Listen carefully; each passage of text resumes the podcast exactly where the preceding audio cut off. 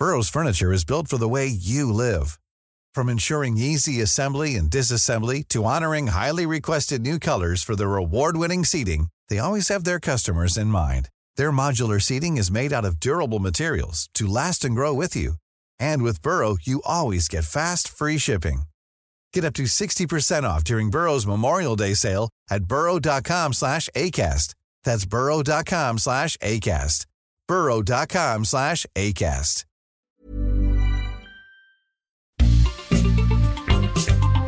Heraldo Media Group presenta la información y el entretenimiento que usted necesita para estar enterado también en su descanso.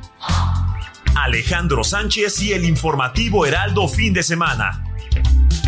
Por el Heraldo Radio, con la H que sí suena y ahora también se escucha.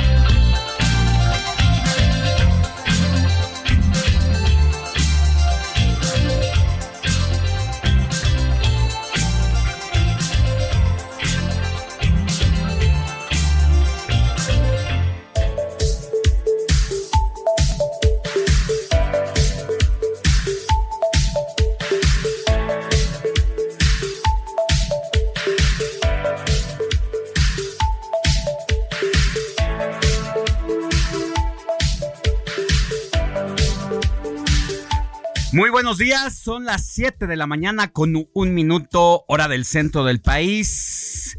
Estamos en el informativo de fin de semana y porque la noticia no descansa, les saludo con mucho gusto en este sábado 5 de agosto ya de 2023.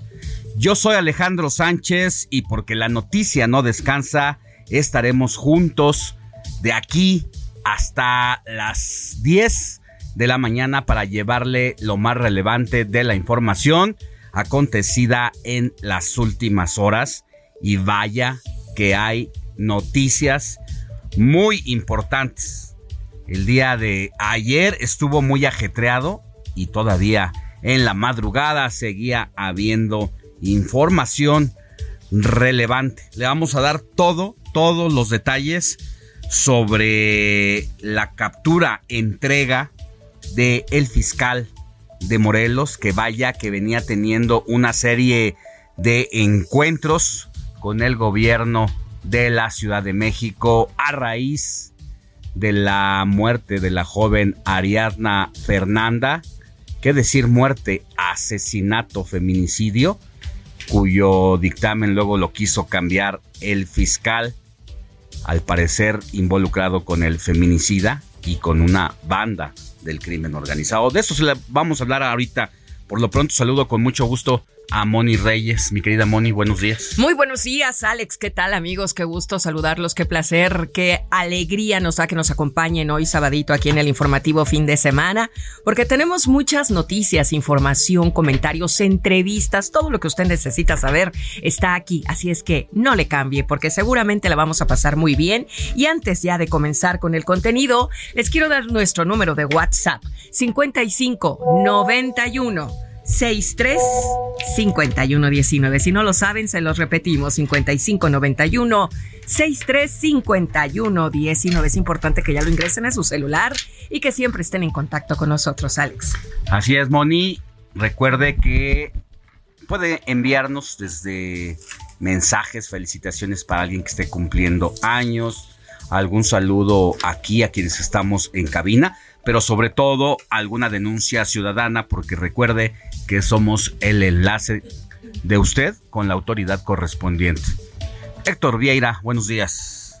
¿Qué tal mi querido Alex Moni? Muy buenos días, con el gusto de saludarlos y como bien lo dice Moni, un sábado, una tarde, noche del viernes con mucha información muy fluida desde el estado de Morelos.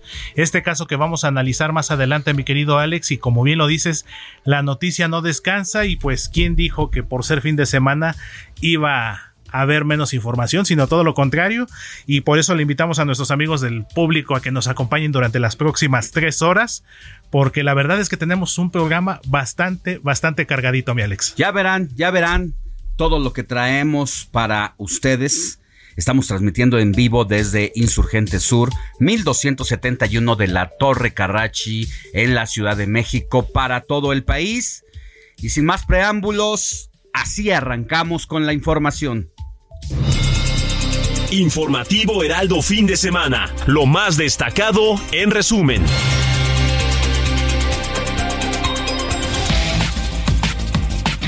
Pues desde la mañana de este viernes se registró una fuerte movilización de elementos de la Fiscalía General de la República, la Marina, la Guardia Nacional y la Fiscalía General de Justicia de la Ciudad de México.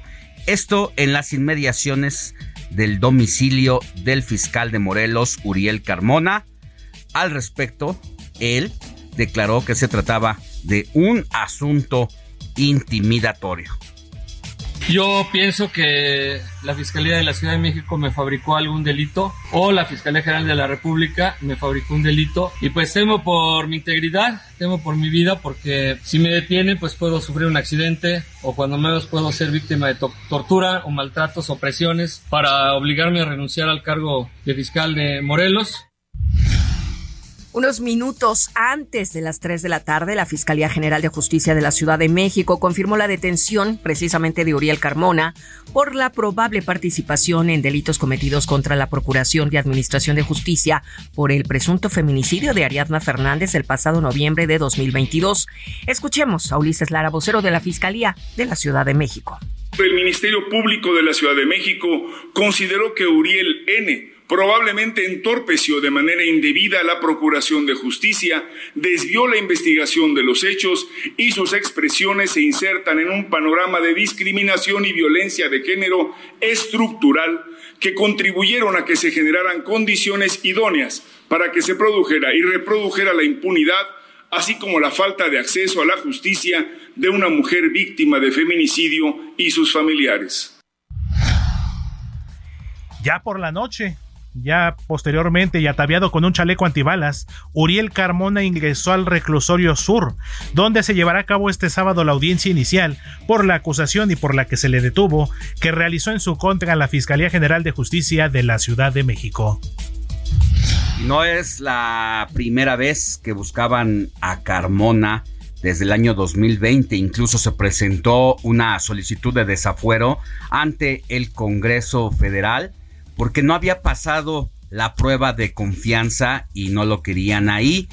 El gobernador actualmente Cuauhtémoc Blanco, exfutbolista que usted conoce bien, porque fue parte de la selección mexicana, pues al llegar se encontró con la herencia de este fiscal que había impuesto su antecesor Graco Ramírez del PRD y bueno, pues le molestaba a Cuauhtémoc Blanco tenerlo empezó todo un confrontamiento entre las dos partes con sus dos lados oscuros de cada lado, ¿eh? Aquí no hay una blanca paloma y de eso le voy a dar todos los detalles más adelante. Le voy a decir quién gana principalmente y todo lo que hay en este entramado entre asunto de legalidades, pero también tendencias políticas. Todo eso se lo vamos a desmenuzar más adelante. Y bueno, pues en otros temas también muy importantes, ante la polémica por los libros de texto gratuitos, la titular de la SEP advirtió que los ejemplares estarán en las escuelas el 28 de agosto, fecha de inicio del ciclo escolar 2023-2024, al señalar que no hay amparo que impida a la dependencia aplicar su propuesta pedagógica y distribuirlos. Y en más información desde el Palacio Nacional, el presidente Andrés Manuel López Obrador dio a conocer que a partir del martes 8 de agosto y durante dos semanas habrá una conferencia vespertina donde se revisarán los libros de texto gratuitos, los temas para el próximo ciclo escolar 2023-24. Esto debido a la polémica que se ha generado alrededor de sus contenidos. Esto es lo que dijo el presidente López Obrador. Vamos a eh, revisar los libros y que nos eh, informen los que lo hicieron, que son maestros, que son pedagogos, que son especialistas de todas las materias, libro por libro. Este, nada más que no nos vayan este, a censurar porque vamos a querer adoctrinar. ¿Cuándo, sería esto? Este, vamos a, este, a difundir el, el, el virus del del comunismo aquí. Mire, hay especialistas muy prestigiados como Paulina Amosurrutia que han dicho que lo que viene, recuerda que en el caso del COVID-19 ocurrió lo mismo con Hugo López Gatel, a quien le dicen ahora el doctor muerte, porque simple y sencillamente llevó mal la contingencia sanitaria y el país enfrentó uno de los peores casos de muertes, eh, no solamente en América Latina, eh, en el mundo, porque recuerde que no use el cubrebocas, recuerde que no importa, salude de abrazo, prácticamente nos lo decía el presidente López Obrador, sacaba sus amuletos y decía que con eso prácticamente se iba a ir. Hubo incluso gobernadores como el finado Miguel Barbosa que dijo que esto era un tema solamente para los ricos, que era una epidemia que se la habían traído y la habían exportado los ricos la, y importado también aquí a México. Bueno, pues lo que dice Paulina es que se trata de un show, de montar un show para dar una narrativa llevando a personajes aliados a la 4T para que pregunten lo que ellos quieren decirnos, pero que los expertos en la academia y en el tema de pues educativa, educativo, no van a caer en ese tipo de teatro y que ellos van a seguir teniendo su posición al respecto. Xochitl Galvez, aspirante a representar el Frente Amplio, celebró la decisión del INE que obliga a borrar cuatro mañaneras donde se determinó que hubo violencia de género. Y en más temas de género, precisamente quien generó polémica justo en el transcurso de la semana fue la titular del Instituto Nacional de las Mujeres, Nadine Gassman, quien llamó a las mujeres que se dedican a la política, así lo dijo, a aguantar vara y no y no revictimizarse, ya que según ella, la política, tal cual lo dijo, es pinche. Vamos a escuchar lo que dijo Nadine Vara. Pero hay una parte de la política que no es violencia, que es que la política, híjole, y me están grabando, es pinche, y pues así es, ¿no? Y hagamos esa división para no banalizar, no victimizarnos y, fortalecernos. Y de veras dejar los casos de violencia a lo que son violencia. Porque hay que entrarle a la política, porque hay que hacer bien el trabajo, porque hay que aguantar a veces vara. Mire, estas declaraciones que da Nadine, la verdad es que me dan pena. Siento vergüenza por ella, porque prácticamente le está diciendo a las mujeres que así es la política de cochina y que no importa si le faltan al respeto, si le dicen a usted las misoginias que sean, y quien debería defender a las mujeres, pues resulta que defiende al patriarcado un poco llevada contra las cuerdas por lo que está pasando entre el presidente de la República, Andrés Manuel López Obrador y Xochitl Gálvez, y que al propio Instituto Nacional Electoral, al grupo de consejeros y consejeras, empezando por la presidenta Guadalupe Tadei, que le cuesta, les cuesta muchísimo trabajo tener que calificar al presidente de la República por estos actos. Ha habido peores o, menores, mejor dicho, situaciones en donde el INE ha calificado la violencia política de género. Hay muchos antecedentes. Ayer el Tribunal Electoral pues le dijo al INE que tenía que hacer una revisión sobre lo que no había querido calificar como violencia de género.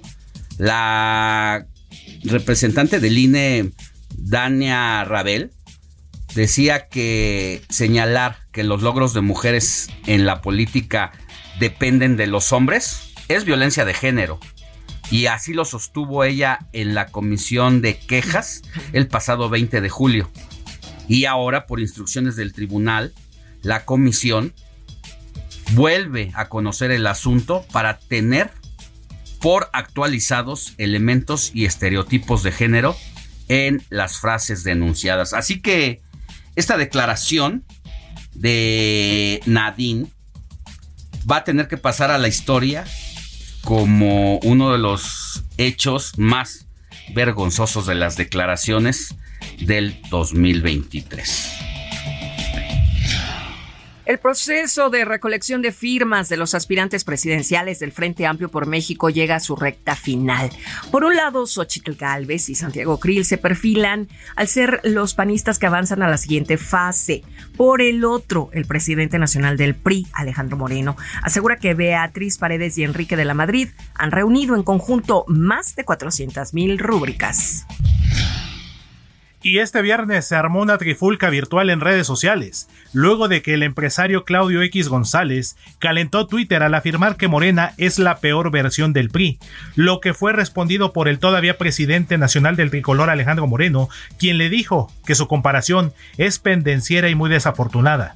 Por si fuera poco, el coordinador de Movimiento Ciudadano en la Cámara de Diputados, Jorge Álvarez Maínez, se metió también en el pleito y aseguró que no puede ser un aliado del PRI alguien quien lo ataca nuevamente. Oye, Héctor, me llamó mucho la atención esta pues declaración entre, o, mejor dicho, esta disputa virtual, como bien lo calificas, entre Claudio X González y el priismo, pues no se supone que son aliados. Exactamente, y fue lo que le reviró Jorge Álvarez Maínez precisamente eh, bajo este argumento que ha manejado Movimiento Ciudadano en las últimas semanas de que con el PRI a la esquina, pues ahora parece que Álvarez Maínez pues defendió al tricolor y pues le dijo cómo puede ser que uno de tus aliados, en teoría, te pueda estar atacando. Entonces, no, pero más que defenderlo, más bien llevaba jiribilla esa postura de Jorge Maínez, jamás va a defender al PRI, pero más bien los está poniendo contra las cuerdas a los dos pues para sacar raja política también, dado que ellos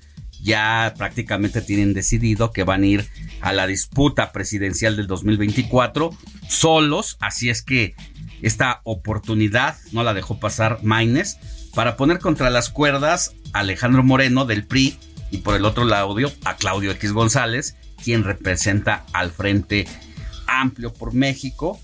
Y bueno, también me llamaba la atención la, lo ofendido que se sentían los priistas, como si de verdad fueran unas blancas palomas pulcros que no merecen un señalamiento de este tipo.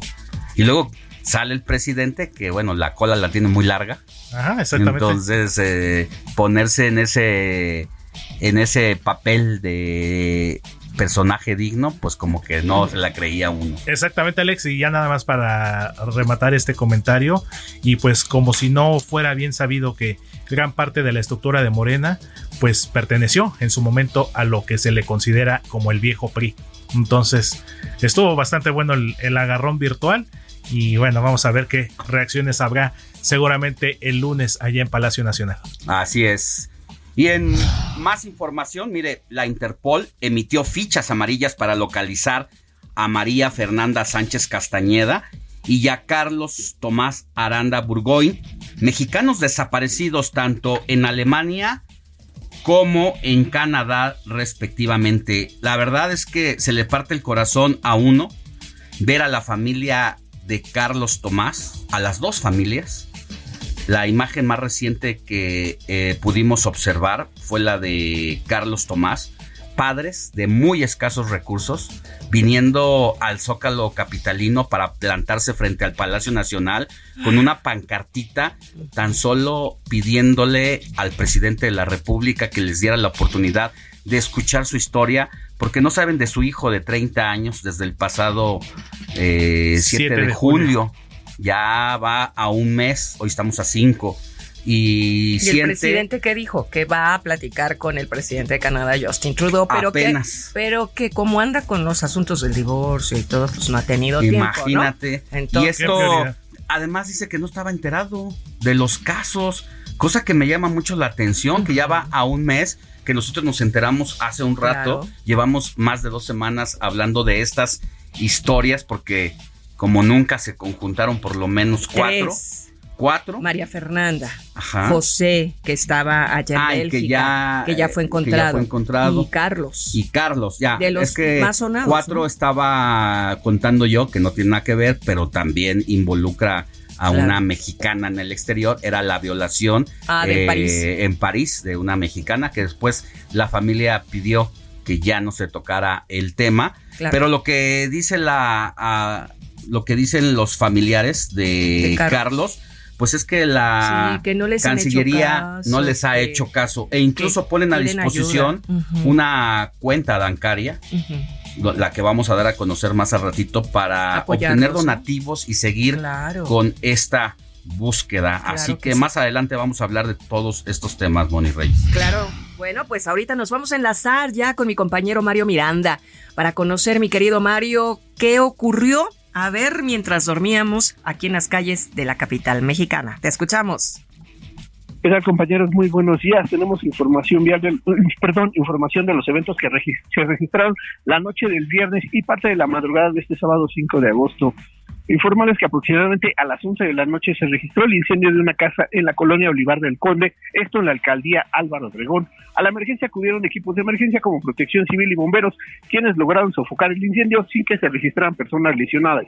Más tarde, aproximadamente a las 2 de la mañana, ocurrió una volcadura sobre la avenida Aquiles Cerdán, esto en la alcaldía Escapuzalco, donde una persona resultó lesionada y fue atendida por paramédicos de la Cruz Roja. Posteriormente, aproximadamente a las 4 de la mañana, se registró un percance vial al chocar dos automóviles sobre la calzada San Antonio Abad y Lucas Alemán, esto en la colonia Tránsito, donde dos personas resultaron lesionadas y fueron atendidas en el lugar por paramédicos del Escuadrón de Rescate y Urgencias Médicas. Por último, informarles que fue una madrugada de bastante lluvia, principalmente en las alcaldías Álvaro Obregón, Benito Juárez, Magdalena Contreras, Talpan y Xochimilco. Por este motivo, recomendarles a los amigos automovilistas que respeten los límites de velocidad y que manejen con precaución debido a que tenemos varios encharcamientos, principalmente en la zona sur de la ciudad.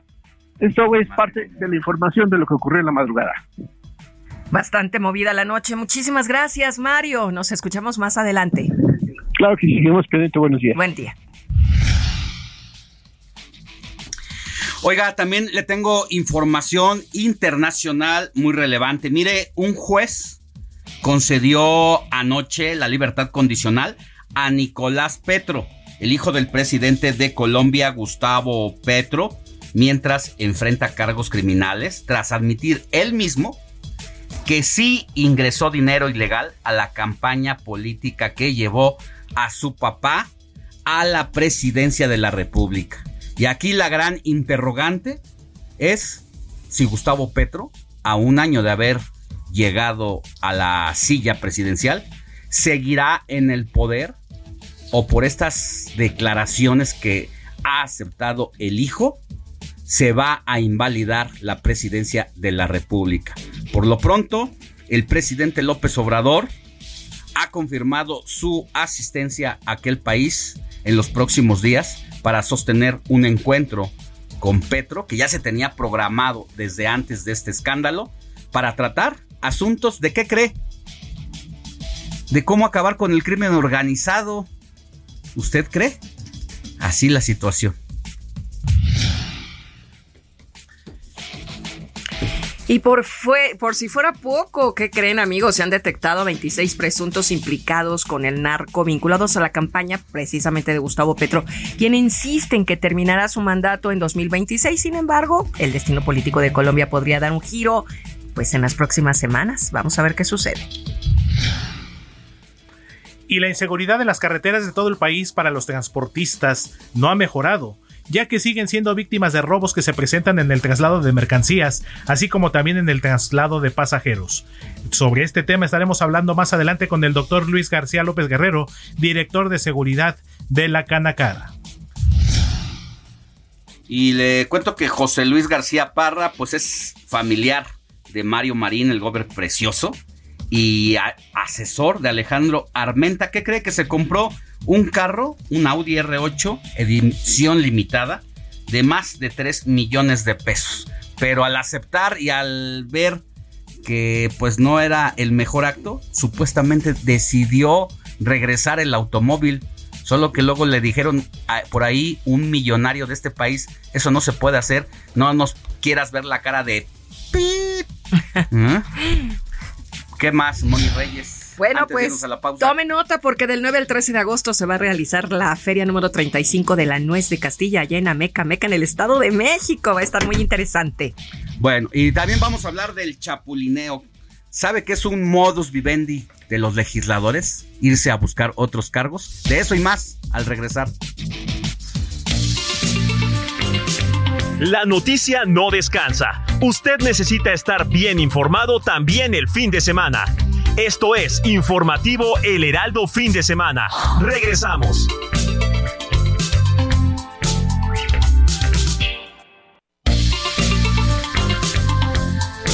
Siga en sintonía con la noticia. Alejandro Sánchez y el informativo Heraldo Fin de Semana. Continuamos.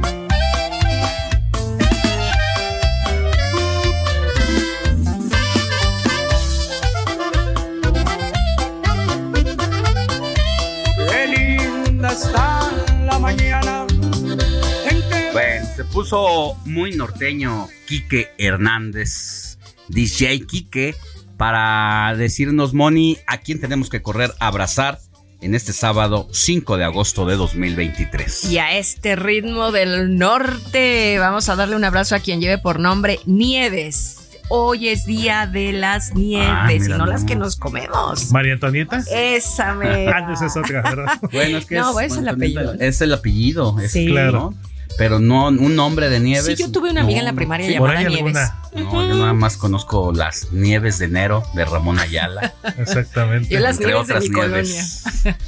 Las de melón, por ejemplo. Ay, cállate. Las pachos allá en la autopista México-Pachuca se las recomiendo, la, por cierto. nieve de piñón de pistache. De queso. Ay, de queso. Mi papá me llevaba a comer esas nieves allá en Tacubaya. Qué ricas, ¿eh? Bueno, también a darle un abrazo a Abel, a Casiano, Emigdio, Nona, la mía nona, pero no es italiana, ni no, no, no, es nona. Este lleva el nombre de nona. Venancio, Margarita, la diosa de la cumbia. Esa mera. Y Pedro Miguel Noel. Así, Pedro Miguel Noel. Ah, mira. Ay, qué tal, ¿eh? Bueno, pues vamos a conocer la historia precisamente de Nieves.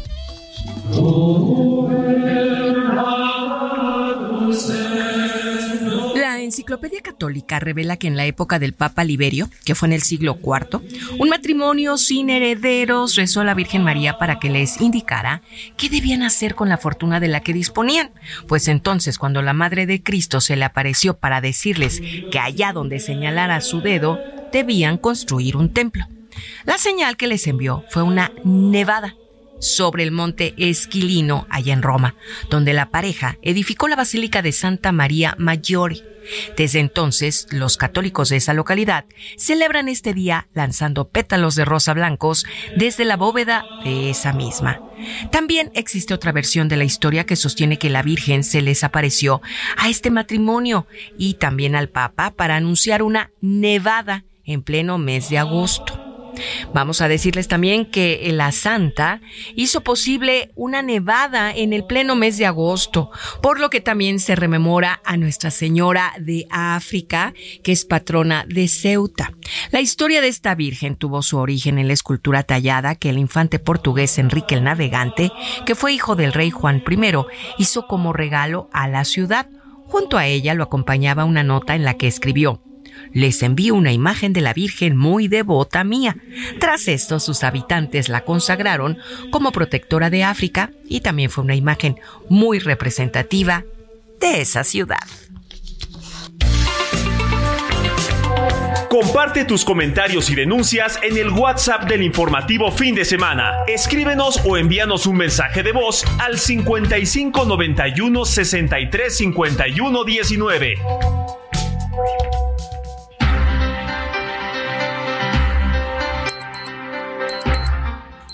Avísanos. Sí, te voy a... 7 de la mañana con 34 minutos, hora del centro del país. Estamos de regreso en el informativo de fin de semana para llevarle más sobre lo que vamos a tener en el transcurso de las próximas horas. Y mi querido Luis Enrique Alfonso, danos un adelantito, por favor. Meta, la información deportiva con Luis Enrique Alfonso.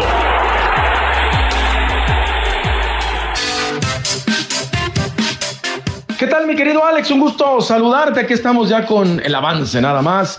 La probadita que tenemos para un rato más. Híjole, un caso histórico en el béisbol mexicano. Resulta que el equipo Mariachis de Guadalajara no se presentó a abrir la serie ante los Sultanes de Monterrey en un caso inédito, Alex, de la pelota caliente y ya te voy a platicar cuáles son los motivos y las razones, pero es un tema a analizar ahora que está tan de moda el béisbol y que es un deporte que históricamente obviamente ha dado muchos y muy buenos resultados. Llama la atención que una franquicia de la Liga Mexicana pues de plano haya dicho, no me voy a presentar, vamos a platicar en un ratito más. Y de la League's Cup, eh, hacemos corte de caja, lo hemos dicho de la semana pasada, ¿qué ha pasado con equipos mexicanos? Bueno, después de toda la vergüenza, ayer apenas pues eh, los equipos nacionales hicieron chamba. Solo uno quedó fuera de los cinco que jugaron, pero vamos a, escuchar al Tata Martino en un rato porque se dio gusto el Tata. No, solamente nos vino a vender basura con la selección, sino ahora se regodea en sus declaraciones. Pero de esto platicamos en un ratito más, mi querido Alex. Bueno, pues más adelante nos cuentas esto de lo que está haciendo el Tata todavía después de habernos dejado en la lona. Y ahora es momento de pasar con nuestro colaborador, como cada fin de semana que nos habla de lo que trae en su portazo Rafael Cardona. Adelante, don Rafa. El portazo, la columna de Rafael Cardona. Tengo mucho gusto en saludarlos a todos ustedes, eh, seguidores de las plataformas y las ediciones del Heraldo Media Group en esta semana, en la cual comparto con ustedes el contenido general de El Portazo. Y el portazo en esta ocasión tiene que ver con algo que resulta absolutamente incomprensible, porque hoy el presidente de la República nos ha anunciado que a partir del próximo martes la conferencia mañanera pues tendrá una edición vespertina. No sabemos cómo se llame, si será una edición pues eh, de tardeada o será una edición segunda o una tardeada, simplemente como aquello que era mañana, tarde, moda y noche. No sabemos en qué parte de la teatralidad informativa estará esta edición, pero se trata de que en ella se van a explicar los contenidos de los libros gratuitos de texto escolar que en honor de la lógica debieron haber sido analizados antes de hacerse y no post factum, o sea, después de los hechos, cuando ya no hay nada que arreglar porque lo escrito, escrito está. Creo que esta es una burla más del presidente de la República para quienes se preocupan por la educación de los niños mexicanos. Pero la nueva escuela mexicana por la cual el señor Marx Arriaga nos ha dicho que es capaz de dar la vida, pues no sirve ni para que dé la vida y si la diera, pues para qué la queremos. Lo que todos querríamos sería tener libros de texto bien hechos, científicamente comprobados y aprobados y que tuvieran la capacidad de llevar a los niños de las escuelas de este país a los terrenos del conocimiento y también de la fantasía constructiva como aquellos viejos textos que conocimos cuando todos nosotros éramos niños y volábamos en las alas de la imaginación, pero también del conocimiento. Nada de eso existe ahora.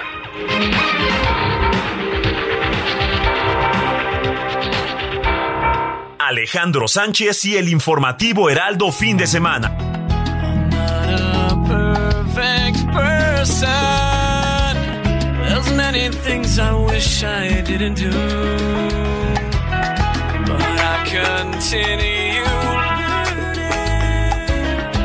Continue. meant to do those things to you.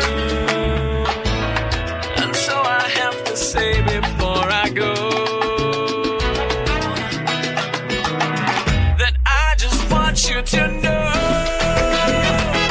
I found a reason for me to change who I used to be. Héctor Vieira, estamos en las efemérides musicales y así abres en esta emisión. Así es, mi querido Alex, ¿cómo ves esta versión? ¿Habías Se escuchado esta canción bien. de No, la, Who tal cual, the esa Reasons? versión no. la versión original, este grupo de rock alternativo estadounidense, eh. Y pues les cuento cómo está el asunto, esta versión en salsa, nada más ni nada menos.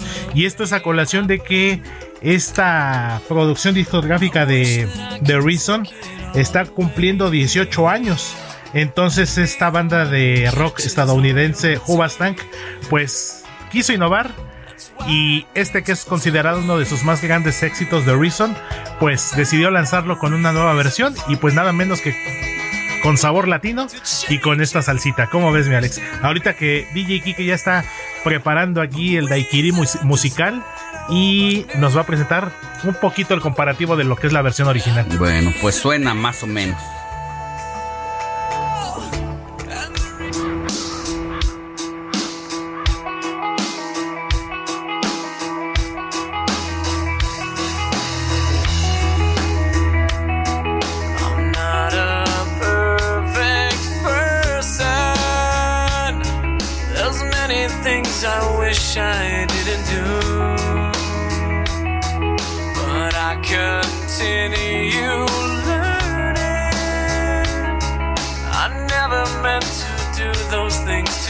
No, sé si me gusta tanto en salsa, la verdad. ¿eh? Sí, ahora sí que dije, a ver, vamos a, vamos a experimentar así como experimentaron ellos. Está bien, Pero sí, no, la versión original No, De por hecho, es su más grande éxito. Y pues cumplió 18 años este tema, mi Alex. Y por eso empezamos el día de hoy con este Daiquiri salsa rock alternativo de la mano de Hubasak. Muy bien, gracias Héctor. Seguimos pendientes, Mele.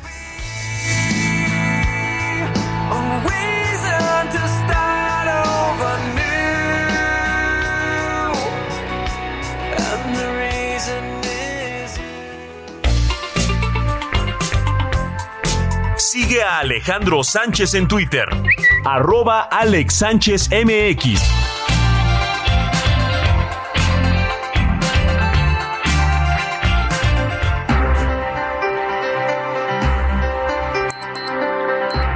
Siete de la mañana con 42 minutos hora del centro del país. Ya le adelantábamos todo lo que pasó ayer con el fiscal de Morelos, porque su captura entrega, pues se le acusa de encubrir varias irregularidades en el feminicidio de la joven Ariadna el año pasado.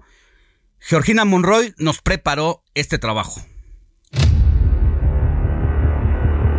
El pasado noviembre de 2022, la ahora ex jefa de gobierno de la Ciudad de México, Claudia Sheinbaum, y el fiscal general de Morelos, Uriel Carmona, tuvieron una confrontación pública a partir de la muerte de Ariadna Fernández López, de 27 años, quien fue vista con vida por última vez en un departamento en la Ciudad de México y hallada muerta en una carretera de Morelos.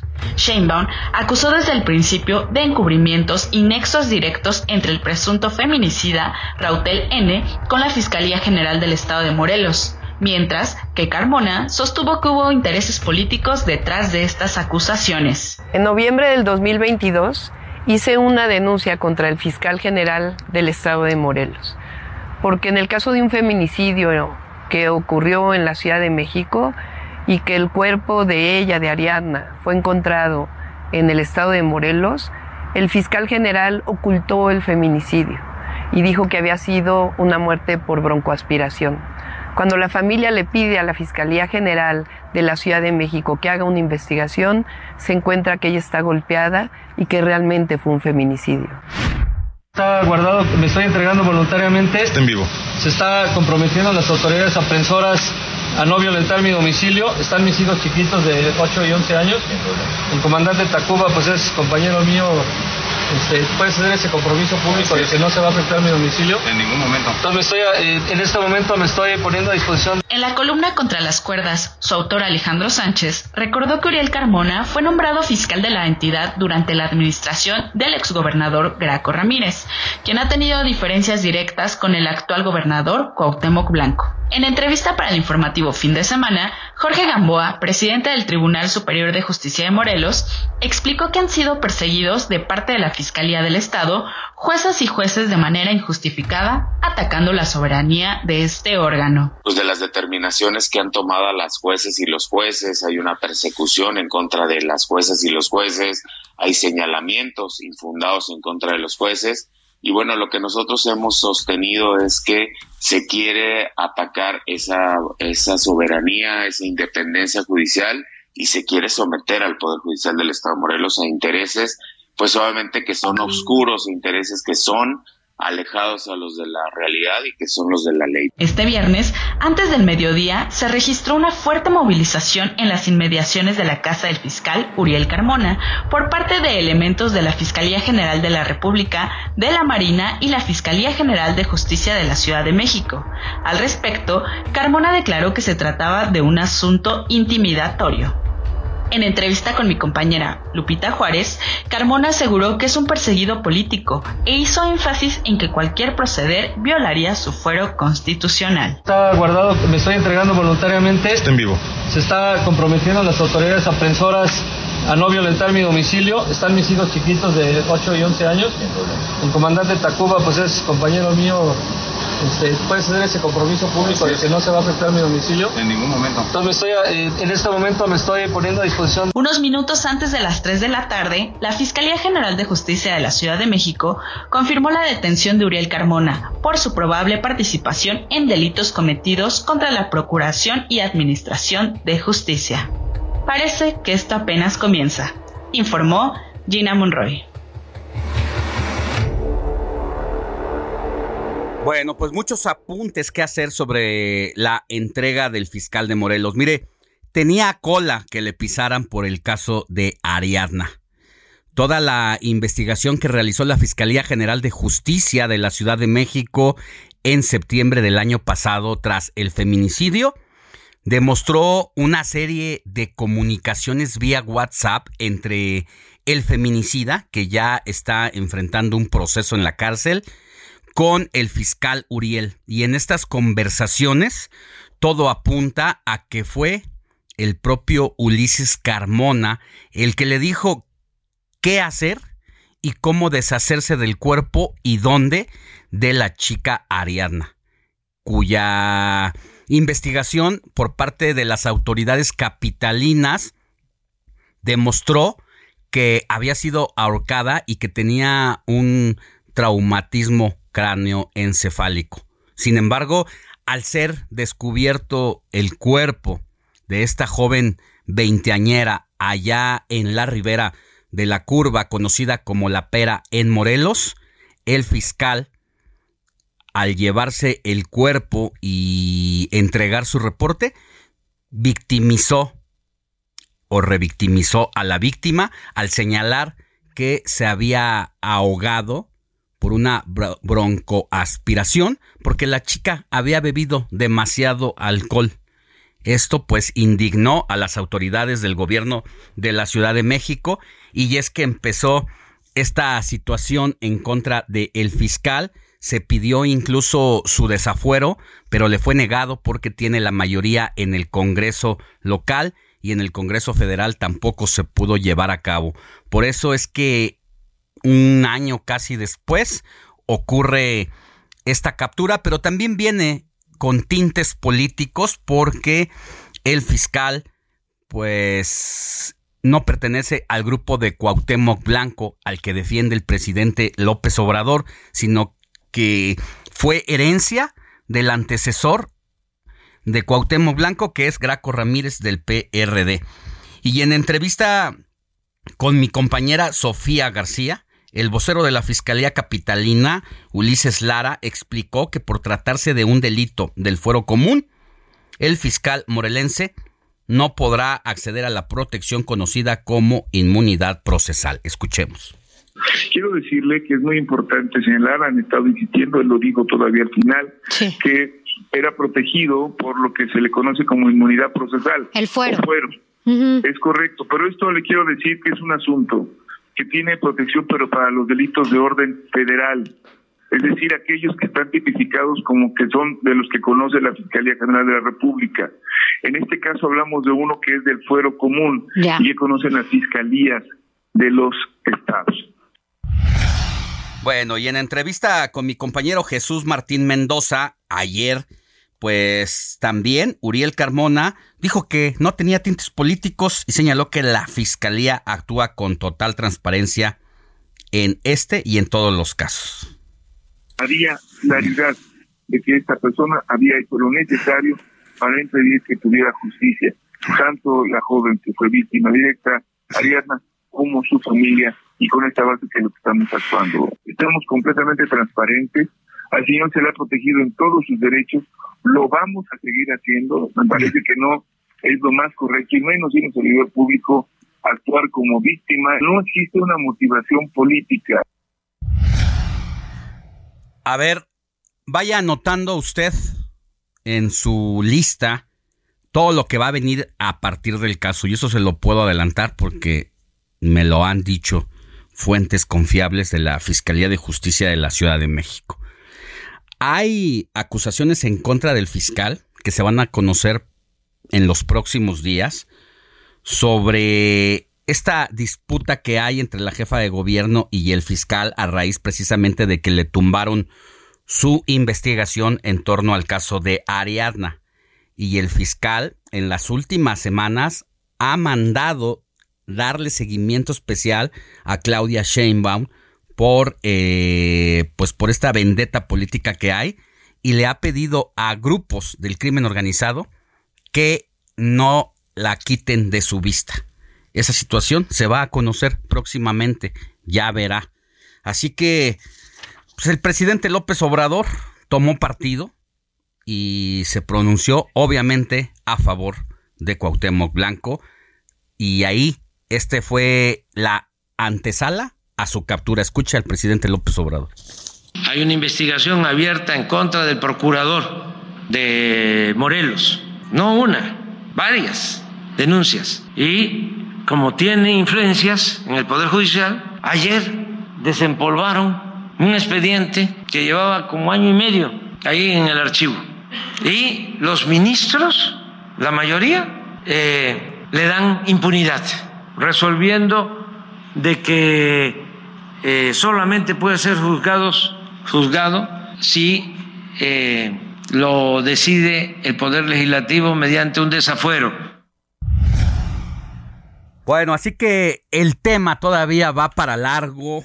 El presidente de la República, pues al entrometerse en este conflicto que hay entre Graco Ramírez, el exgobernador, que no se ha ido porque tiene a su grupo político muy activo, empezando por la principal aspirante de Morena que tiene y le favorecen las encuestas, a Lucy Mesa, es de Morena, pero responde a los intereses de Graco Ramírez. El fiscal respondía a los intereses de Graco Ramírez. Así que la venía estorbando en el camino a Cuauhtémoc Blanco y hoy el principal ganador de este pleito parece ser Cuauhtémoc Blanco. ¿Sabe por qué?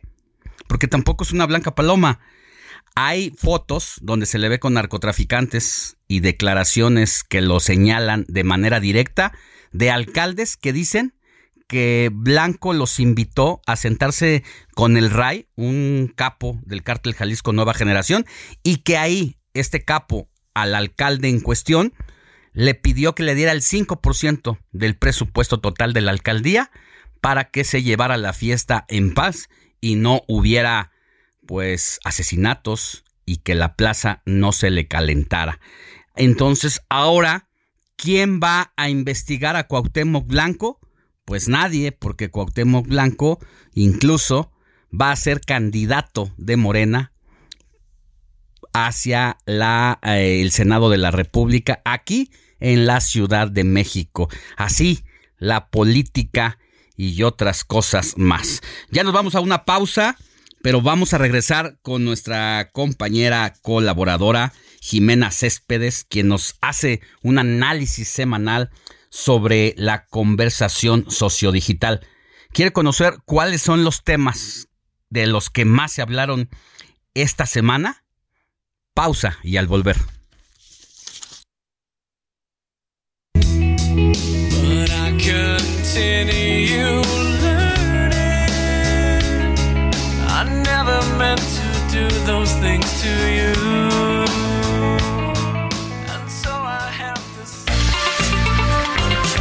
La noticia no descansa. Usted necesita estar bien informado también el fin de semana.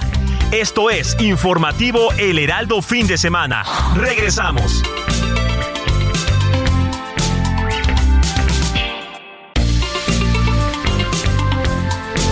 Siga en sintonía con la noticia. Alejandro Sánchez y el informativo Heraldo Fin de Semana. Continuamos.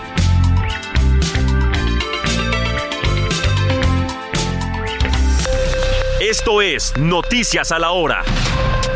Heraldo Radio le informa. 8 de la mañana en punto, el Servicio Meteorológico Nacional emitió una alerta ante la formación en las próximas horas de la depresión tropical 6E, que podría evolucionar la tarde de este sábado a tormenta tropical Eugene, convirtiéndose en el quinto ciclón de la temporada 2023 en el Océano Pacífico.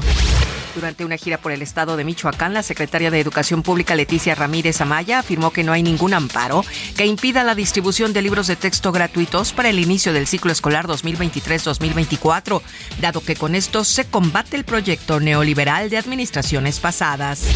Este viernes, la secretaria de Cultura de la Ciudad de México, Claudia Curiel de Icaza, anunció que se llevará a cabo la jornada Barrio Baila, que reúne a 540 artistas locales que se estarán presentando de manera gratuita de agosto a octubre con 74 actividades que sucederán en 25 sedes de la capital del país, 13 parques, 8 fábricas de artes y oficios llamados faros y 4 centros culturales. La Organización Mundial de la Salud alertó sobre las graves repercusiones para la salud de la población de unos 25 países que comportará el recorrido del fenómeno meteorológico llamado el Niño hasta el mes de septiembre, que agudizará crisis ya existentes y que podría provocar otras nuevas desde epidemias hasta malnutrición. En el orbe, un petrolero ruso fue impactado por drones ucranianos en el estrecho de Kerch, lo que perturbó este sábado temporalmente el tráfico en un puente estratégico entre Rusia y la península de Crimea en momentos de creciente tensión en el Mar Negro. 8 de la mañana, dos minutos, tiempo del centro de México. Amigos, los invitamos a que sigan aquí en la frecuencia del Heraldo Radio en el informativo fin de semana con Alex Sánchez. Escríbanos al WhatsApp 5591 635119. Siga con nosotros. Esto fue Noticias a la Hora. Siga informado, un servicio de Heraldo Media Group.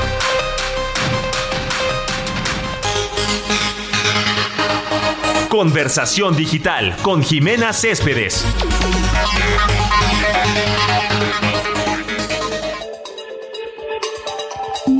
Ahora sí, mi querida Jime Céspedes, directora de la consultora AIMW Group, nos vas a compartir los datos e impresiones de los temas que marcaron la semana. En esta ocasión, ¿de qué se trató? Muy buenos días.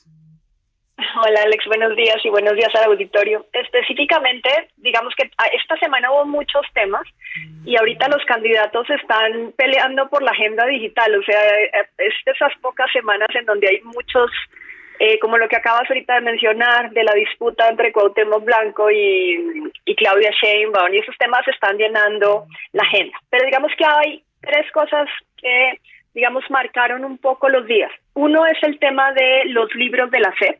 Ese ha sido tendencia toda la semana y por primera vez, porque en general el tema de educación, salvo cuando había un espacio como los, eh, los sindicatos o alguna cosa así, era muy poco eh, conversado dentro de la agenda sociodigital. En el caso específicamente de esto, el 80 y prácticamente 89% de la audiencia está en contra del tema de los libros. Lo que señalan es que se busca implementar una educación comunista. Esto ha permeado realmente entre los mensajes, especialmente en Facebook y en, ya no puedo decir Twitter, en X, eh, ha permeado eso.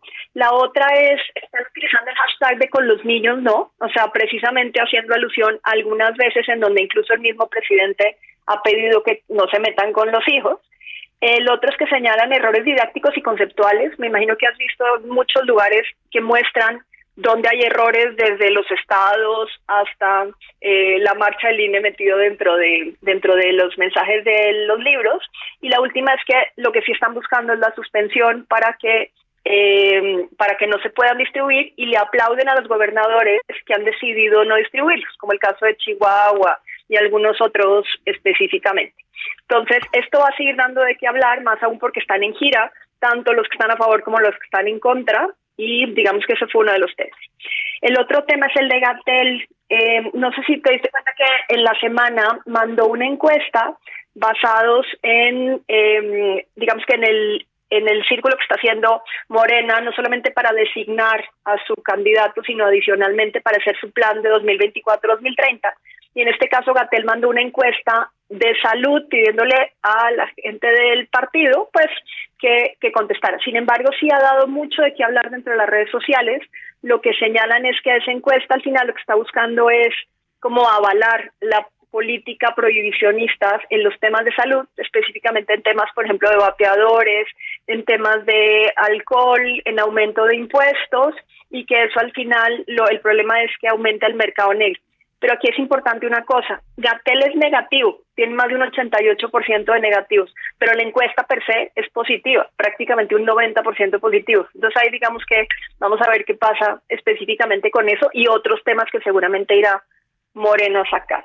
Y ya, si quieres saber cómo van los candidatos, A ver. sería el último tema. De una vez. Digamos que De una vez, porque, se- porque aquí te están esperando para saber cómo, cómo marcan sus tendencias. Mira, hay algo que es importante. Los de Morena están muy parejos, los de el Frente siguen sin estar. Los de Morena en este momento, de cuenta, si tuviéramos un pastel del 100% de los cuatro principales, o sea, los que hemos ido mediando a Claudia, Marcelo, a Ana Augusto y a Ricardo Monreal, prácticamente Claudia ahorita tiene el 33% del pastel. Pensemos que hace más de alrededor de dos meses ya tenía el 60% del pastel. Ahora entonces tiene un 33%.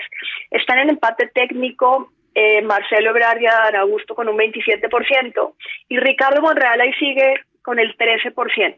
¿Qué es lo que hemos visto? Claudia está muy negativa, o sea, a, a diferencia de los demás que más o menos como que van nadando, Claudia lleva tres semanas en donde los negativos le van aumentando. Lo que le están diciendo es que es una calca al presidente y así tal cual le están poniendo dentro de los hashtags de, de las tendencias como Lady Calca, están diciendo que ella no tiene eh, una posición propia, sino todo lo que hace es repetir los mensajes que dice el presidente y eso le está afectando muchísimo.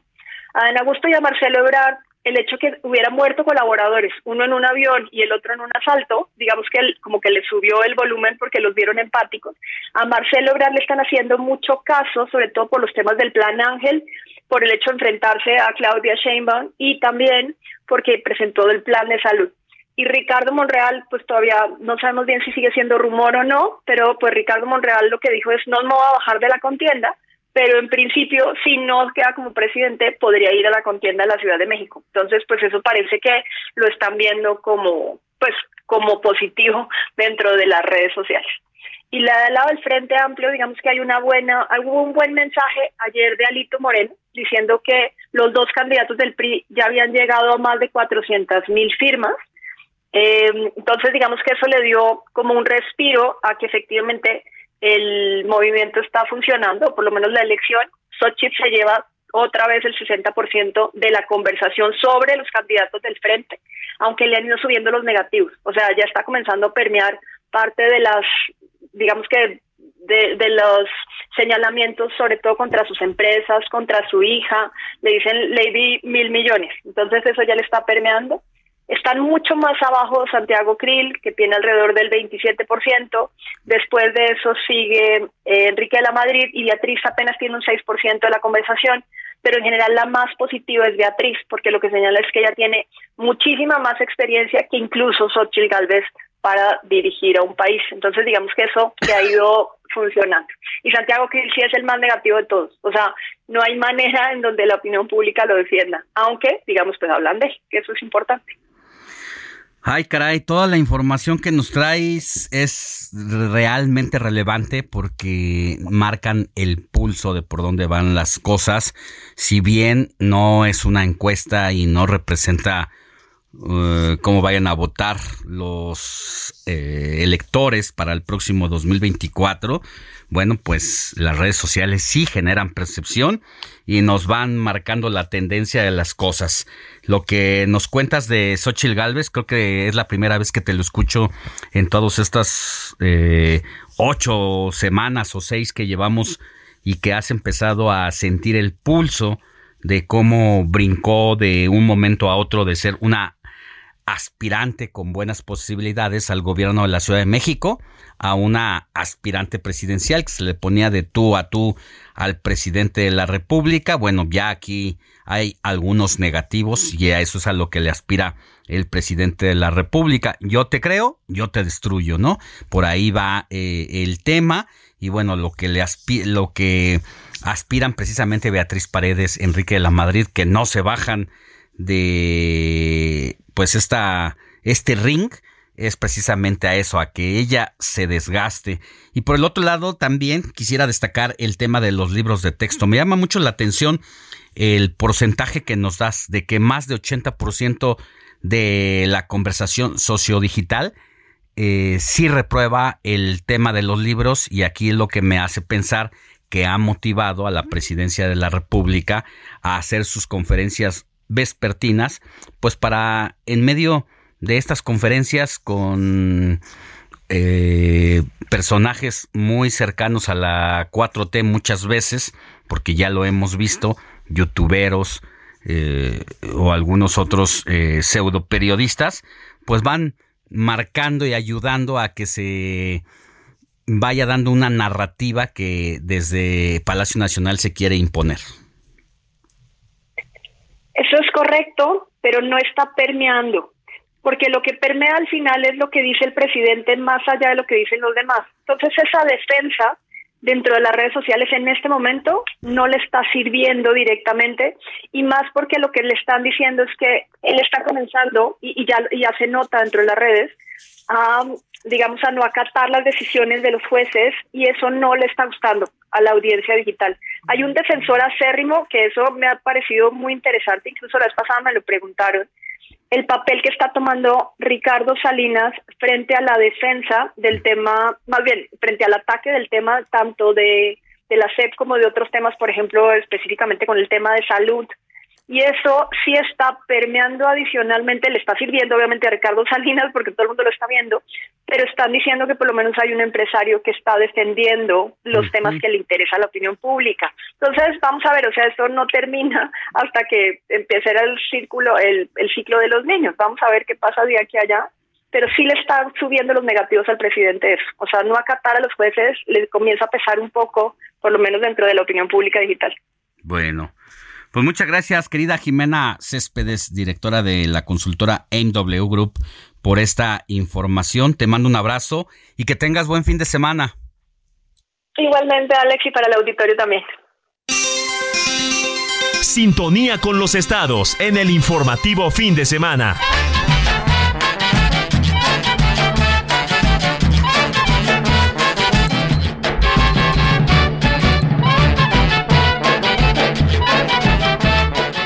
Ocho de la mañana con 13 minutos hora del centro. En este recorrido que hacemos todos los fines de semana con nuestros conductores estrella del Heraldo Radio por distintas plazas del país. Vámonos con Judith Díaz, a quien usted puede escuchar todos los lunes, de lunes a viernes, de 3 a 4 de la tarde y de 9 a 10 de la noche por el 96.9 de FM allá en Yucatán, donde estamos sonando en este momento. Querida Judith, ¿cómo estás? ¿Qué nos tienes para esta semana? ¿Qué tal Alejandro? Un placer saludarte desde la ciudad de Mérida, la Blanca Mérida. Y bueno, pues aquí ya todo más que listo y preparado porque te comento que hoy alrededor de las once y media de la mañana se estará llevando a cabo el segundo informe de acciones del gobierno municipal a cargo de Renan Barrera Concha, presidente municipal de la ciudad de Mérida, en esta que es su tercera administración municipal. Recuerdas que la semana pasada justamente platicábamos acerca de cuántas veces ha sido alcalde Renan Barrera. Pues bueno, hoy se llevará a cabo este informe, pero también quiero compartirte que llegarán eh, invitados, habrá alfombra roja. ¿Quieres que te diga los nombres de estas personalidades que estarán Mm. visitando el estado? Deben ser algunas de primer nivel porque pues quiere quedar bien para rumbo a la gubernatura de Yucatán. Así es. Y bueno, te, te comento que eh, justo se, se discute esto y bueno, se nota obviamente que tiene a nivel nacional el respaldo de todas estas, de estos personajes políticos. Uno de los invitados el día de hoy, que se espera por supuesto su llegada, porque bueno, son parte de la lista, es Marco Cortés, el presidente nacional del PAN. También eh, se espera que arribe Santiago Krill, también integrante del PAN, Beatriz Paredes, eh, senadora, y Enrique de la Madrid. Son ellos quienes se espera ver durante este informe de acciones de Renan Barrera. ¿Qué te parece? No está confirmada Xochil Gálvez. No, fíjate que no, eh, al parecer, y bueno, nosotros revisando también todos los pendientes de los demás eh, candidatos y los integrantes del Frente Amplio por México, al parecer choca con actividades que tiene Xochitl Gálvez. Bueno, pues va a ser importante el mensaje que lance ahí Renan, que al parecer pues va bien, pero tiene enfrente un contendiente interesante, ¿eh? Aguacho. Exactamente, justo eso, bueno, eh, de Huacho también de acuerdo con las estadísticas, fíjate que en estas gráficas que se hacen eh, a nivel local, pues sigue liderando aún así el, eh, el PAN. Morena, digamos que está en segundo lugar, ¿no? El partido Guinda pues todavía no logra superar en estas últimas estadísticas y gráficas compartidas justamente esta semana. Pese a eso sigue liderando. Sin embargo, pues sí hay mucha tarea que hacer. Eh, te comparto parte de este informe que va a compartir Renan, el compromiso que tiene con 995.129 habitantes tan solo en la capital yucateca. Eh, pues bueno, será el tema de seguridad, que como ya sabemos, Mérida se distingue por los índices de seguridad y tranquilidad y paz social.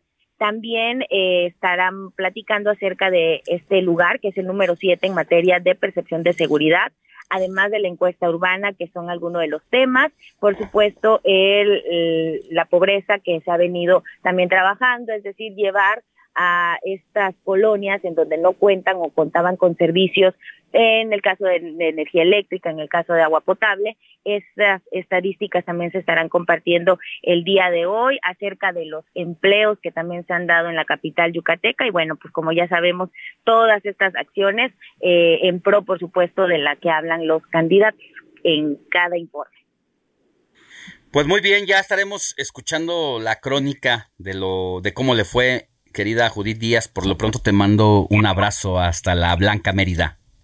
Claro que sí, uno de vuelta y excelente fin de semana para todos, que acá hoy sí trabajamos, hoy no hay descanso aquí con todo este tema político el día de hoy. Judith, la noticia no descansa. Exactamente. Bueno. Un abrazo, mi querido Alex. Abrazo. Y recordarle que puede escuchar a nuestra compañera Judith Díaz, conductora del Heraldo Radio Yucatán, allá de lunes a viernes de 3 a 4 de la tarde y de 9 a 10 de la noche. Y también, pues, todos los sábados y domingos a nosotros en el Heraldo Radio, el, fin, el Heraldo fin de semana de 7 a 10 de la mañana. Alejandro Sánchez y el informativo Heraldo fin de semana. Oiga, si yo le digo el nombre de José Luis García Parra, pues seguramente no va a tener ni idea de quién es. Porque hasta hace unos días su nombre ni siquiera estaba ahí en Google como una de las tendencias de esta, este fin de semana.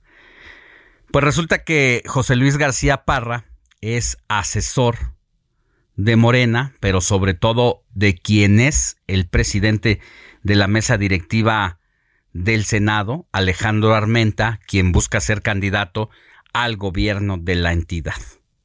Hasta ahí, ningún problema, aparentemente todo bien. El escándalo vino cuando el muy descarado, pues publicó en sus redes sociales cómo se hizo de un auto Audi R8. Un auto con un valor en el mercado de más de 3 millones y medio de pesos. Para un funcionario que vive de un salario de 80 mil pesos, imagínese cuántos años tuvo que trabajar. Pero bueno, ni siquiera eh, tiene otros ingresos o por lo menos no lo declaró. No se sabe que tenga negocios, no se sabe que tenga alguna otra propiedad, que haya heredado algo. Eso no se lo dijo al Senado de la República. Por eso hablaba del, del descaro de presumir este tipo de autos. Y sobre todo cuando no hace congruencia con lo que dice el movimiento al que pertenece. Des- después de darse a conocer esta noticia, y seguramente después de que Alejandro Armenta le jaló las orejas, pues en otro acto de cinismo, todavía, dijo que para ser eh, congruente con el pensamiento del partido al que pertenece, pues había decidido regresar el automóvil a la agencia donde lo había adquirido. Y fue y se sacó una foto enfrente de el lugar donde compró el automóvil y consideró que hasta ahí ya todo estaba bien. Bueno, tengo que decirle también que este personaje, José Luis García Parra, es sobrino de Mario Marín, el gober precioso. ¿Se acuerda? De ese gobernador ligado a una red de pederastía exhibido este asunto por la periodista Lidia Cacho y con quien se formó Alejandro Armenta y cuyo deslinde lo vino haciendo en estos últimos años. Bueno, pues además de la evidencia de este auto, pues también José Luis García Parra ayudó a evidenciar que pues Alejandro Armenta no está desligado del todo de Mario Marín, el gober precioso, este político impresentable de la última era del revolucionario institucional. Bueno, para regresar al tema del automóvil, salió Ricardo Salinas Pliego, uno de los hombres más millonarios de este país, y ya sabe que se ha vuelto todo un representante del tweet, del star es prácticamente, ¿no? A todo mundo le da, nadie se le escapa. Y no se le escapó José Luis García Parra al ponerlo en su lugar. Dijo que no le vieran la cara, que no tenía que verle la cara de pentontos a los mexicanos, porque un coche de ese calado, y vaya que él conoce de eso, por eso todavía cobra mayor relevancia, no se puede regresar así como sí. ¿Sabe por qué? Porque el automóvil lo tiene que hacer por pedido para que se lo traigan. Pero para que haga el pedido y se lo traigan, tiene que pagarlo todo prácticamente al chas. Y una vez que ya pagó todo, le traen el automóvil. Así que esto no puede ocurrir de que lo haya ido a regresar. Lo regresó para la foto, para quitarse de encima, pues, este escándalo pero no pudo más y tuvo que renunciar a la mesa directiva. Le preguntaban a Alejandro Armenta que qué pensaba de eso y bueno, aprenden muy bien los morenistas de su líder máximo. Dice con una sonrisa estilo Mona Lisa Alejandro Armenta, yo solamente me hago responsable de mi hijo de 12 años. ¿Le suena ese discurso? Bueno, pues así las cosas, aunque se deslindó de las acciones de su asesor, todavía calificó que era un asunto de golpeteo político por sus aspiraciones al gobierno de la entidad. O sea, deberían de tener tantita vergüenza para una vez de que está pasando lo que está pasando, pues acepten la realidad y se dejen de este tipo de payasadas, de decir que es un golpeteo político. Y si llegara a ser un golpeteo político, es entre ellos mismos, ¿eh? Y que vaya y que le reclame a su primo Ignacio Mier, que en todo caso de ahí viene el golpeteo político, porque traen esta rivalidad eh, con todo y esta situación, si es que fue un golpeteo político, es entre ellos mismos, pero más allá del golpeteo político, la evidencia de lo que ocurrió con hechos y con datos duros ahí está, a tal grado que este sujeto, José Luis García, ya no trabaja en la presidencia de la mesa directiva e hizo creer que regresó el Audi R8. Vamos a una pausa y volvemos con más información. Le voy a contar a qué playas no debe ir en estas vacaciones porque están llenas de heces fecales. La noticia no descansa. Usted necesita estar bien informado también el fin de semana. Esto es Informativo El Heraldo Fin de Semana. Regresamos.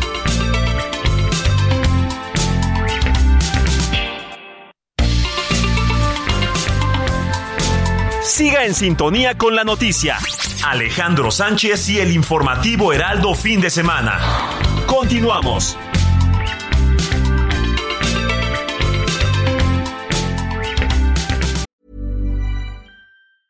Burrow's furniture is built for the way you live.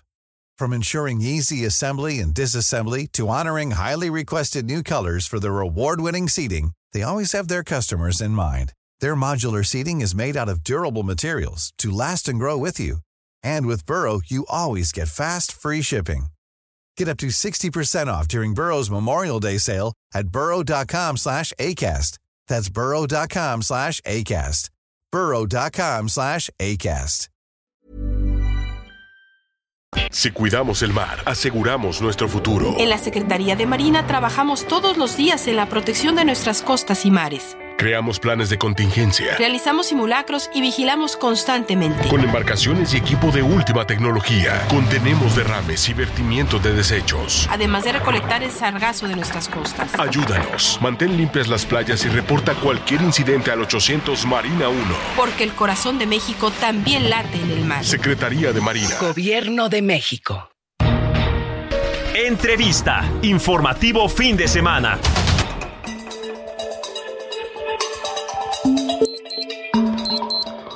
Ocho de la mañana con 31 minutos, hora del centro del país. Mire, uno de los temas que nos trae de cabeza y que poco tiempo se le dedica a las, en las conferencias mañaneras o en la atención que debiera es la inseguridad en el país. Está a la orden del día. Y entre los delitos, en los últimos días hemos registrado un alza y lo hemos visto en las imágenes que nos llegan al celular, en las redes sociales, en los medios de comunicación. Los asaltos en carretera ha sido una situación muy lamentable. Hay carreteras muy inseguras, unas más que otras, aunque todo el país tiene esta problemática. Entre los focos rojos está Puebla, Córdoba, Matehuala, Monterrey, Morelia, Puerto Lázaro Cárdenas, México, Cuernavaca, Matamoros, Reynoso, Irapuato, Toluca, México. Pues uno ya no puede moverse por el país como ocurría antes. Incluso las expectativas de que en este ciclo vacacional van a reducir las visitas a los destinos turísticos, entre otras razones, además de la falta de dinero, por la inseguridad que se vive todos los días en las carreteras. Y quienes padecen esta historia de manera directa, pues son los autotransportistas, aquellos que desplazan mercancías de el sur al norte del país. Imagínense lo que representa para un chofer de un tráiler llevar una carga de un extremo a otro de la República Mexicana. Cómo salen todas las mañanas persignándose, encomendándose a Dios. Ya me imagino a las familias con el Jesús en la boca. Pero para seguir hablando de este tema, yo agradezco que esté con nosotros en la línea telefónica al doctor Luis García López Guerrero. Él es director de seguridad de la Canacar. Y que nos diga, querido Luis, pues cómo están las cosas, cómo lo han vivido ustedes en los últimos, en las últimas semanas, los últimos meses, esta situación. Buenos días. Muy buenos días, querido don Alejandro, qué gusto saludarlo y le agradezco mucho el, espacio que le brinda la Cámara Nacional de Autotransporte de Carga. Pues sale un saludo con mucho respeto a su audiencia. Pues mire usted, eh, la, introducción que usted ha hecho explica por sí solo. El autotransporte de carga, le doy unos datos, como usted sabe, desempeña un papel fundamental en el desarrollo económico del país. Es el principal medio de transporte utilizado para poder mover mercancías y productos de un lado a otro a lo largo y ancho del país. Contribuye con el 3.5 del PIB nacional, se emplea a más de medio millón de personas directamente y a un número aún mayor de forma indirecta. Mire usted, se, se, eh, 6 millones de familias dependen del sector, eh, aproximadamente el 81% de las mercancías en México se transportan por carretera, movilizamos más de 548 millones de toneladas de carga al año, Esto equivale al 81% de la carga terrestre y al 56.8% de la carga doméstica total, al 83% del valor de las importaciones y exportaciones de México con Estados Unidos.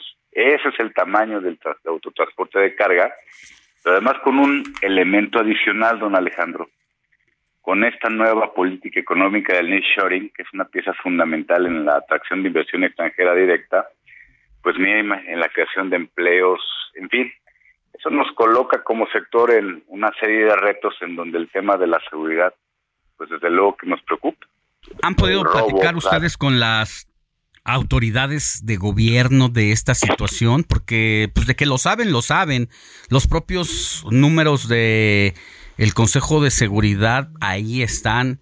Eh, lo que vimos esta semana, bloqueos carreteros, eh, toma de de lugares por el crimen organizado, ejecuciones incluso ya que han alcanzado a personas cercanas a los aspirantes presidenciales, como el empresario de Guerrero, que era uno de los principales financiadores de la campaña de Marcelo Ebrard. Nadie se salva de lo que pasa en las carreteras. ¿Qué le dicen a usted en el gobierno? Mire, eso que usted toca es fundamental porque, pues sí, los números que, da a conocer las cifras oficiales el secretario ejecutivo del Sistema Nacional de Seguridad Pública, pues ahí está, y nos van diciendo el comportamiento eh, por mes por mes, y hay meses buenos, hay otros no. Pero lo importante de esto tiene que ver con la respuesta que da el gobierno mexicano, y debo decirle que ahí hemos obtenido una muy buena respuesta por parte de nuestro interlocutor natural, que en este caso es la Guardia Nacional. Eh, personalmente he tenido eh, reuniones con el director de seguridad en carreteras e instalaciones, quien es un servidor público sensible a la problemática y desde la primera reunión que, tuvimos hace unas semanas, pues planteamos cuál podría ser el mejor esquema para ir trabajando de la mano, un este, transportista, su Guardia Nacional, pues con el, el objetivo de que ellos siendo un cuerpo de seguridad de prevención del delito, pues eh, nos puedan apoyar con las herramientas que cuentan, pues para ir detectando en todos aquellos tramos donde hay focos rojos, este, pues eh, la- detectarlos, eh, hacerlos del conocimiento de, la cámara y que podamos ir, eh, pues ir recuperando los caminos inseguros programas de gobierno establecen con mucha claridad acciones para recuperar espacios. Pues lo que lo que lo- hemos platicado con ellos es la posibilidad de ir recuperando tramos inseguros, tramos públicos de las carreteras que se puedan volver seguras. Y me parece que esa apertura, a donde la Cámara Nacional del Autotransporte de Carga ha ido a tocar las puertas con las autoridades de, la Secretaría de Comunicaciones, con la Sec- Secretaría de Seguridad y Protección Ciudadana, con la Guardia Nacional, nos las han abierto. Y ese tipo de respuesta es la que esperaríamos de los servidores públicos. Una respuesta de apertura, pero además de, de propositiva, de acción. Entonces, nosotros esperamos que la incidencia, como, como venía, eh, empiece a disminuir otra vez y, y, y que, y que, que efectivamente pues estos estos agravios que no solamente sufren los los operadores porque bueno son agravios en su integridad personal en los camiones pero también en la mercancía que se transporta don Alejandro. Y ese problema este nos genera otro problema que es la perdemos la confianza de nuestros clientes. Entonces imagínese usted las pérdidas ¿Qué, qué tipo de productos eh, son los que más se roba la delincuencia? Pues mire, eh, es variado, el- digamos que el, el, el- el- lo encabeza el, hidrocarburo, ¿no? De ahí la línea blanca, eh, productos alimenticios, este, farmacias, en fin, es, es variado lo que lo que se llegan a, a robar en Ahora, carreteras. ustedes Pero- tienen, dice, buena recepción por parte de la autoridad, se, hay buenas intenciones, pero están trabajando bajo plazos, ¿cuándo van a haber resultados? Si, si tienen ustedes eh, esa confianza de que de aquí a lo que resta del año las cosas van a cambiar, porque también tengo testimonios de empresas que han tenido que invertirle incluso en tecnología todavía como un extra, pues para poder tener mayor seguridad en caso de que sean interceptados por los criminales que hemos visto imágenes cómo se les cierran en las carreteras, se bajan con armas largas, apuntan al chofer, hazte un lado y presta el tráiler y se lo llevan. Bueno, sin duda es- eso eso sigue pasando y eso nos preocupa y, y, y desde luego en la cámara tenemos también herramientas para para la recepción de las de los incidentes y rastrear y tenemos tenemos centros de alertamiento inmediato a lo largo y ancho del país con ese objetivo. La idea es trabajar en una colaboración muy abierta y muy muy franca que logre que logre que recobremos la confianza de la policía, en este caso de la Guardia Nacional, en, el trabajo que realiza. Efectivamente, tenemos eh, programas de trabajo que, que lo que buscan es eso, que podamos recuperar los, los carreteras y los tramos que hoy por hoy están siendo inseguros y que son foco rojo y que ya los estamos detectando y que, y que lo que queremos es recuperarlos y que los, los transportistas puedan este, circular por ahí. Efectivamente, como usted sabe, el tema de la inseguridad en el país ha generado que, que- que, los particulares tengamos que hacer inversiones extraordinarias en este tipo de herramientas de tecnología, por ejemplo, para arrastrar los camiones, para, para que sepamos cuándo se detienen, conozcamos el lugar, la ubicación, etcétera. Pero, pero, pues también hay un- una parte fundamental que le toca al, gobierno y es a la Guardia Nacional en este caso, quien, con quien estamos trabajando, que hemos tenido una muy buena respuesta y esperamos que pues, los resultados sean a muy corto plazo ya, porque, porque pues mire, ya tenemos, como le comentaba, políticas económicas que ya están gestándose en el país y que implican este pues que, que, que seamos como sector más competitivos con quién contra quiénes contra nuestros nuestros vecinos del norte. Bueno, entonces eso es lo que estamos trabajando don Alejandro muy bien. Gracias, don Luis García López Guerrero, director de seguridad de la Cámara Nacional de eh, los del Transporte y que nos tengamos próximo una nueva charla para ver cómo van las cosas. Que tenga buen día. claro que sí muchas gracias un saludo y un abrazo Comparte tus comentarios y denuncias en el WhatsApp del informativo fin de semana. Escríbenos o envíanos un mensaje de voz al 55 91 63 51 19. 8 de la mañana con 42 minutos hora del centro del país. Y mire, para seguir con este tema de los transportes, las extorsiones y el robo, en el Valle de México, los transportistas desistieron de irse a paro, pero se mantienen firmes en su llamado a crear grupos de autodefensa para hacerle frente precisamente a esta ola de la que son víctimas, extorsiones y robo. Pepe Ríos, tú tienes los detalles. Buenos días. ¿Qué tal Alejandro? Muy buenos días. Te saludo con gusto a ti y a quienes nos escuchan por la señal del Heraldo Radio. Y bueno, para informarte que transportistas de la zona oriente del Valle de México mantendrán sus acciones de autodefensa luego de que este viernes la Fiscalía del Estado de México no diera con los responsables de incendiar una unidad de transporte público en Coacalco este martes pasado.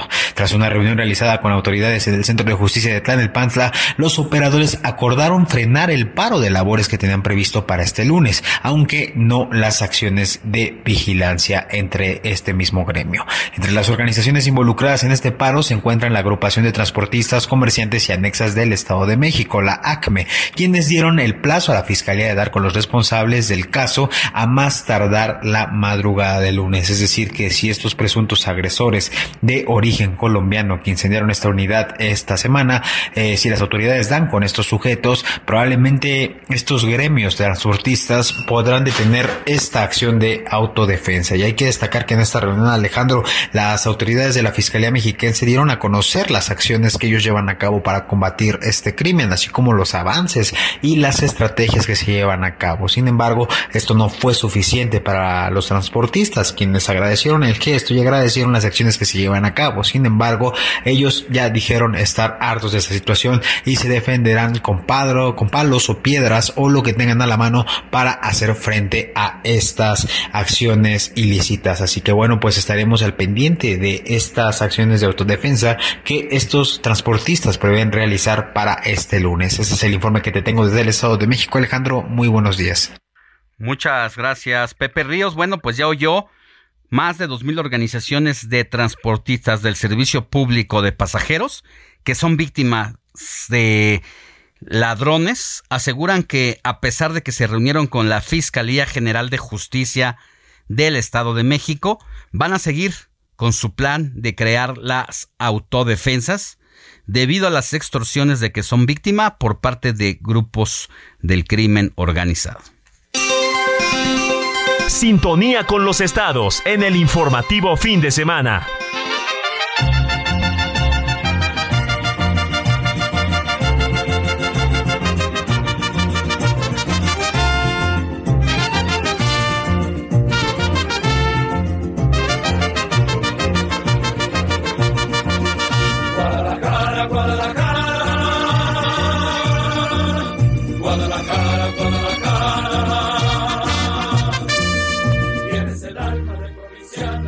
Y seguimos con nuestro recorrido por todo el estado de por toda la República Mexicana y en sus diferentes estados del país donde el Heraldo Radio tiene frecuencias radiofónicas como es el caso de Guadalajara donde en este momento nos está escuchando por el 100.3 de FM y donde usted puede escuchar de lunes a viernes de 3 a 4 de la tarde a nuestra querida Mafalda Warrior, conductora del Heraldo Noticias Jalisco. Querida Mafalda, muy buenos días. ¿Qué nos tienes este fin de semana?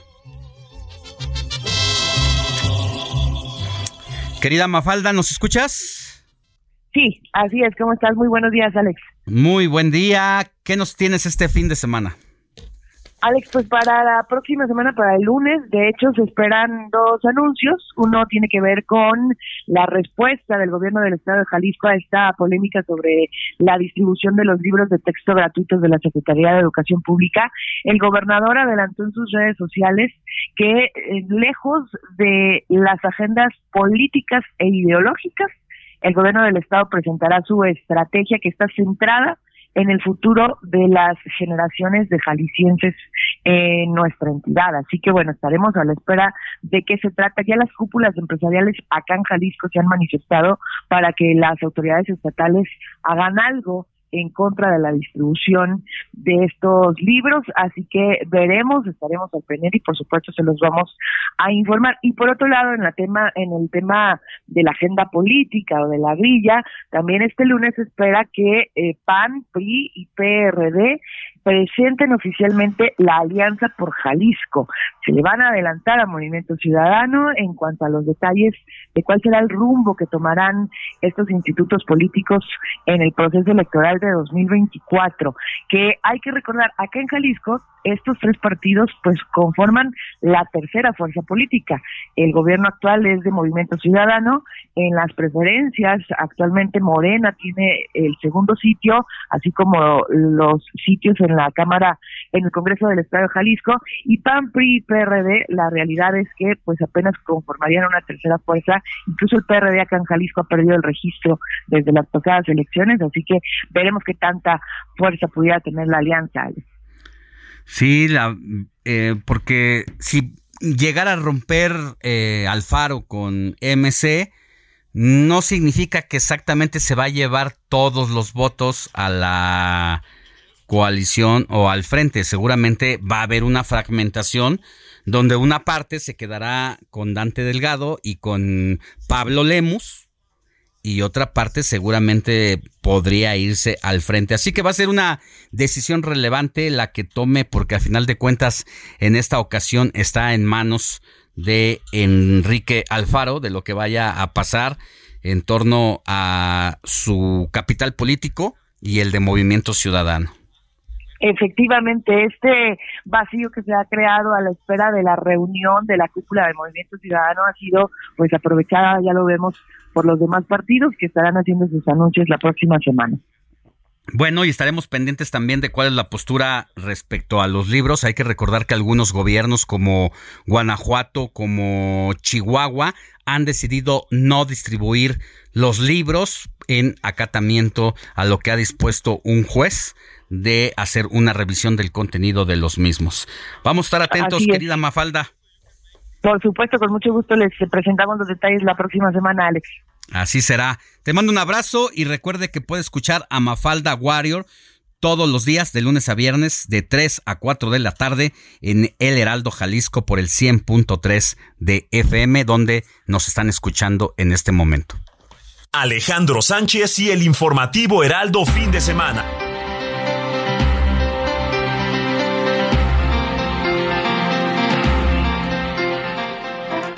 Ya le cantaba precisamente las playas a las que no debe de ir en estas vacaciones. Bueno, puede ir si usted así lo desea. No está eh, prohibida su libertad a decidir dónde quiere usted moverse con sus hijos, dónde quiere moverse usted para pasar pues unos días de descanso. Pero la sugerencia que le hacemos, esto de acuerdo con estudios de la Comisión Federal para la Protección contra Riesgos Sanitarios, la COFEPRIS, es que tome sus precauciones porque dio a conocer las playas para uso recreativo que no son aptas para que sean visitadas por la gente durante el periodo de vacaciones de este verano que ya inició. La agencia informó que llevó a cabo el monitoreo y análisis de más de 2.100 muestras de agua de mar en los 17 estados costeros del país. Y los muestreos se llevaron a cabo en 289 playas de México. Así de rico es nuestro país con costas en pues a lo largo y ancho de la República Mexicana, 289 playas con el objetivo, esta revisión, de proteger la salud de los paseantes tanto nacionales como extranjeros.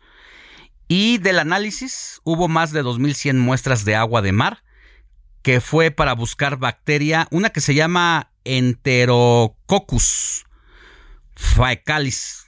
Ya sabe usted de qué se trata, ¿no? Heces fecales, dicho de otra manera para determinar qué playas son aptas para uso recreativo durante el verano 2003, 2023.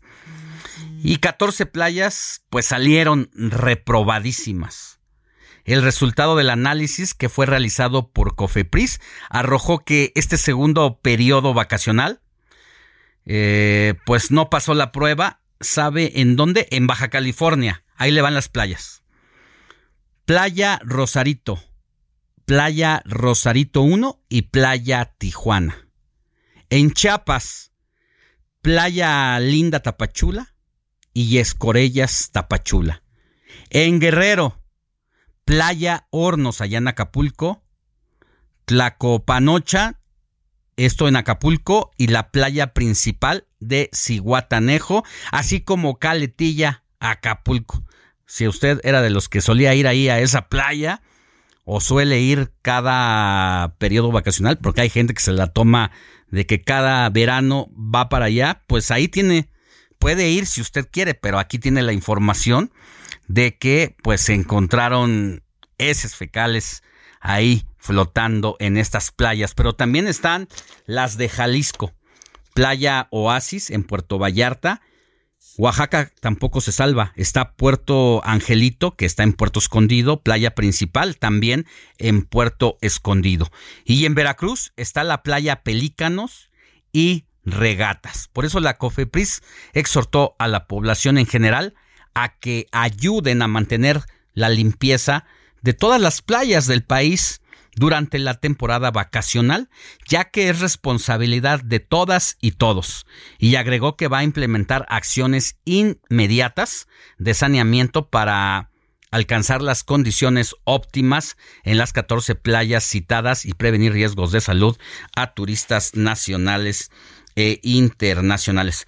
Vámonos a una pausa y ya regresamos con más información.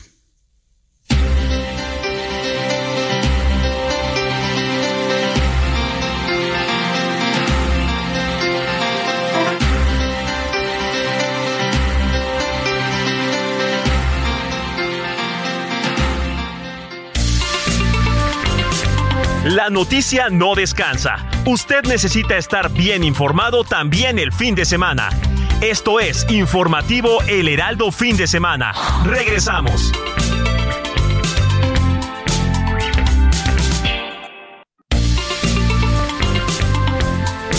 Siga en sintonía con la noticia. Alejandro Sánchez y el Informativo Heraldo Fin de Semana. Continuamos.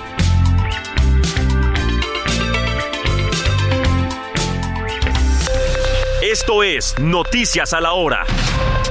Heraldo Radio le informa.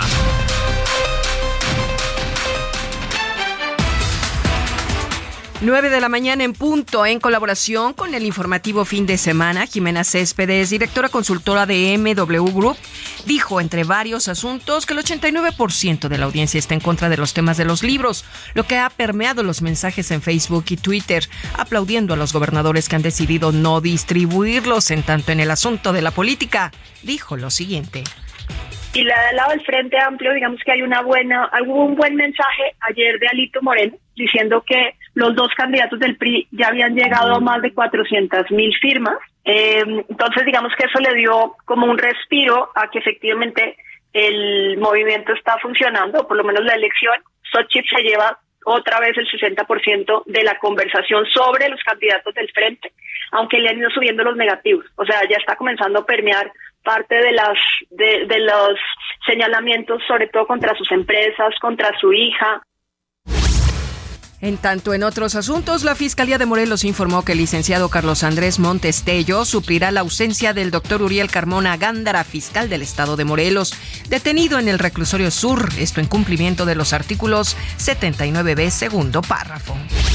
Hay emergencia en Songolica, Veracruz, por las lluvias registradas en las últimas horas que provocaron daños en al menos 14 municipios y más de 119 derrumbes en esa zona, dejando a 150 mil personas afectadas de manera directa en la sierra, así como incomunicados a cientos de personas de las comunidades indígenas. Se prevé que la lluvia continúe en los próximos cuatro días. La Secretaría de Marina confirmó que localizaron y recuperaron partes del fuselaje de la aeronave, la caja negra del avión Cessna que se desplomó el pasado viernes 28 de julio en el puerto de Veracruz y que será enviada a Washington en Estados Unidos para su evaluación y análisis. En entrevista para el informativo fin de semana, el doctor Luis García López, director de seguridad de la Canacar, habló de la inseguridad en las carreteras de todo el país para los transportistas. Dice que no han mejorado y que siguen siendo víctimas de robos que se presentan en el traslado de sus mercancías de un estado a otro. Y además apuntó lo siguiente. Bueno, sin duda es- eso eso sigue pasando y eso nos preocupa. y, desde luego en la Cámara tenemos también herramientas para, para la recepción de, los incidentes y rastrear y tenemos, tenemos centros de alertamiento inmediato a lo largo y ancho del país con ese objetivo. La idea es trabajar en una colaboración muy abierta y muy muy franca que logre que logre que recobremos la confianza de la policía, en este caso de la Guardia Nacional, en, en el trabajo que realiza. Se da a conocer que elementos de la Policía Estatal del Estado de México rescataron en Tecámac a 29 migrantes venezolanos que intentaban dirigirse a Estados Unidos.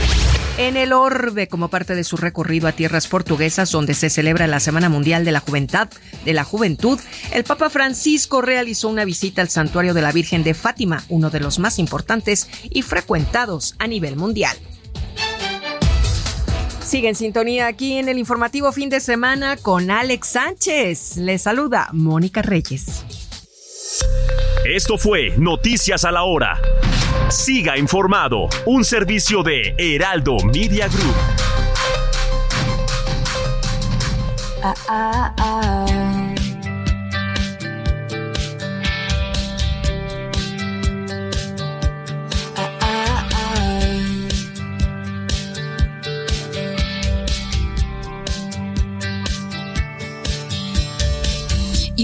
In college working part time, waiting tables. Left a small town, never looked back.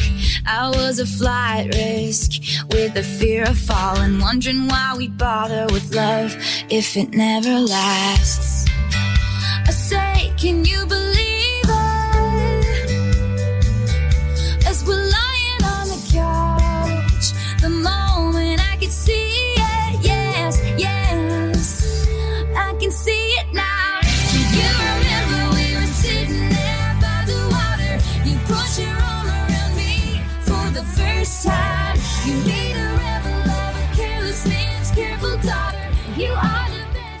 9 de la mañana con 5 minutos hora del el centro. Héctor Vieira, ¿qué nos trajiste ahora en las efemérides musicales?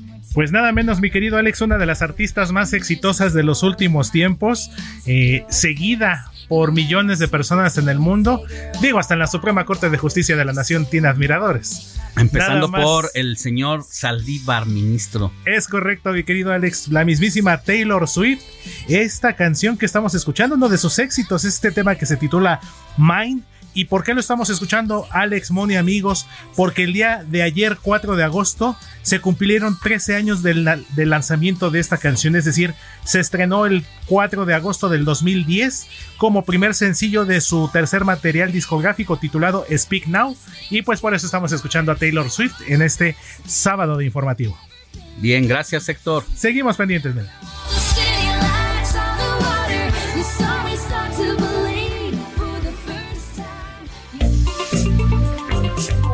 Comparte tus comentarios y denuncias en el WhatsApp del informativo fin de semana. Escríbenos o envíanos un mensaje de voz al 55 91 63 51 19.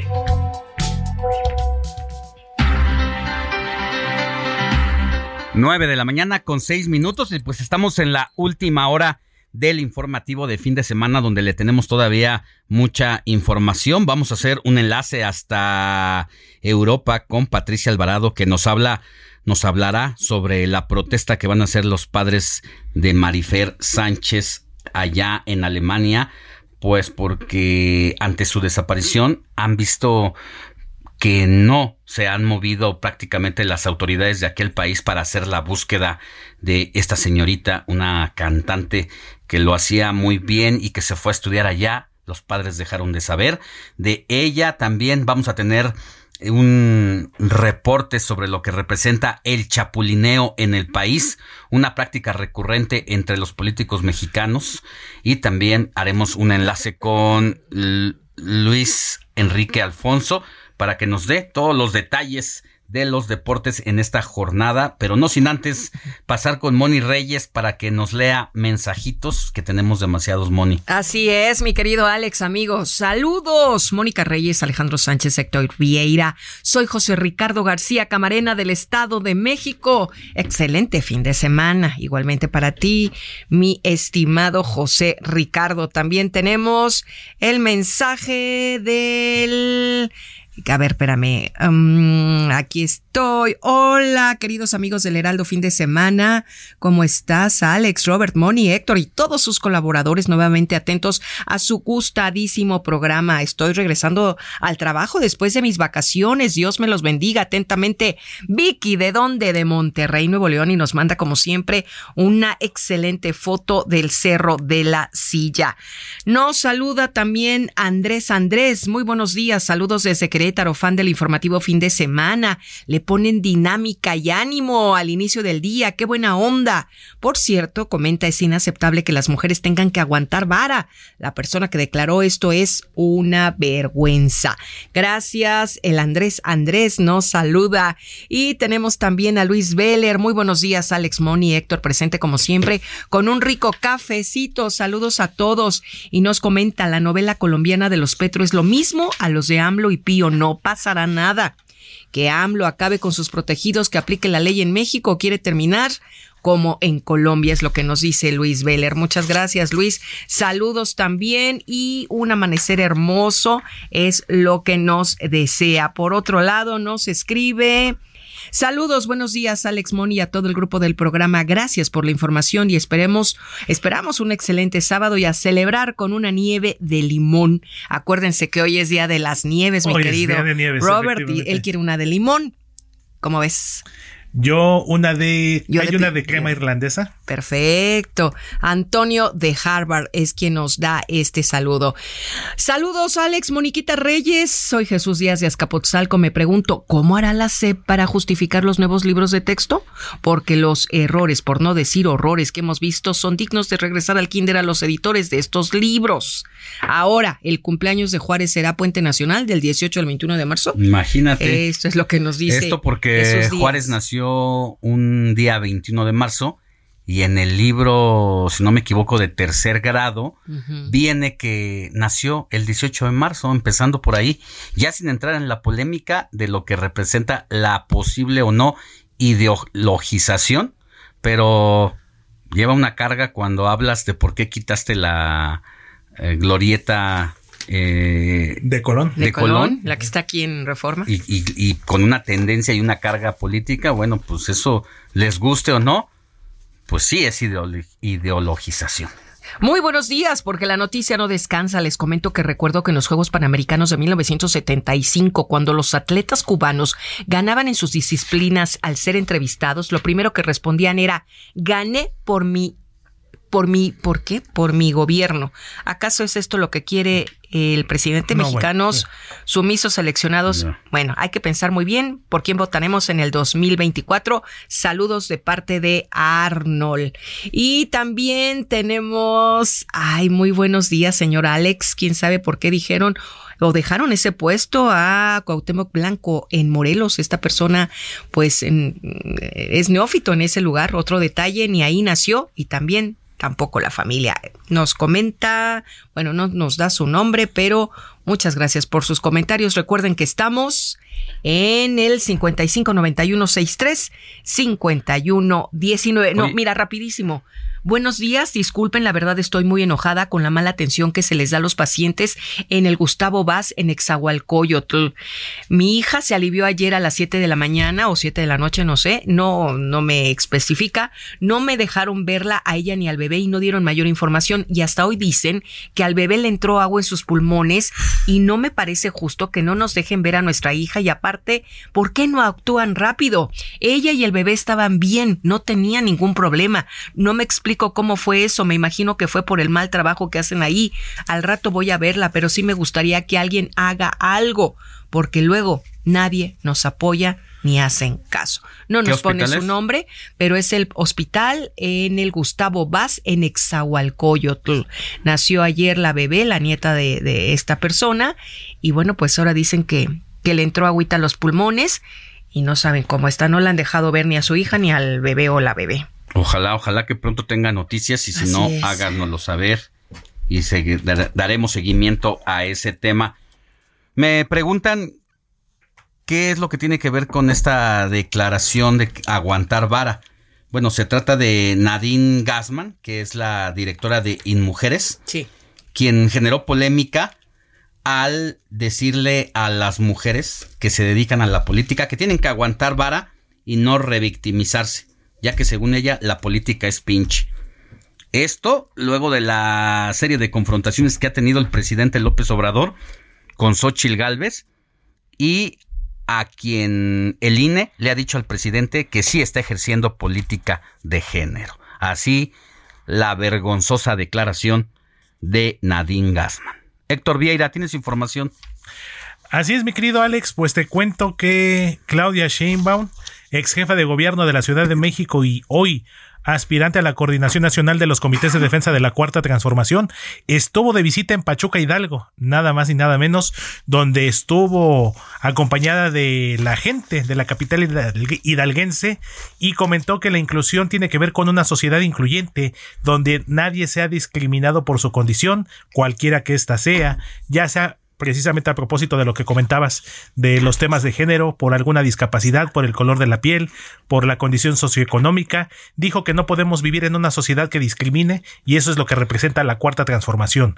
Por último, Claudia Sheinbaum dijo ante los hidalguenses que los gobiernos de la 4T han generado nuevos programas y acciones para lograr la inclusión de las personas con alguna discapacidad en todas las esferas de la vida. Esta es la información hasta el momento, Alex. Gracias, Héctor. Regresamos contigo más adelante. Claro que sí. Sigue a Alejandro Sánchez en Twitter. Arroba Alex Sánchez MX.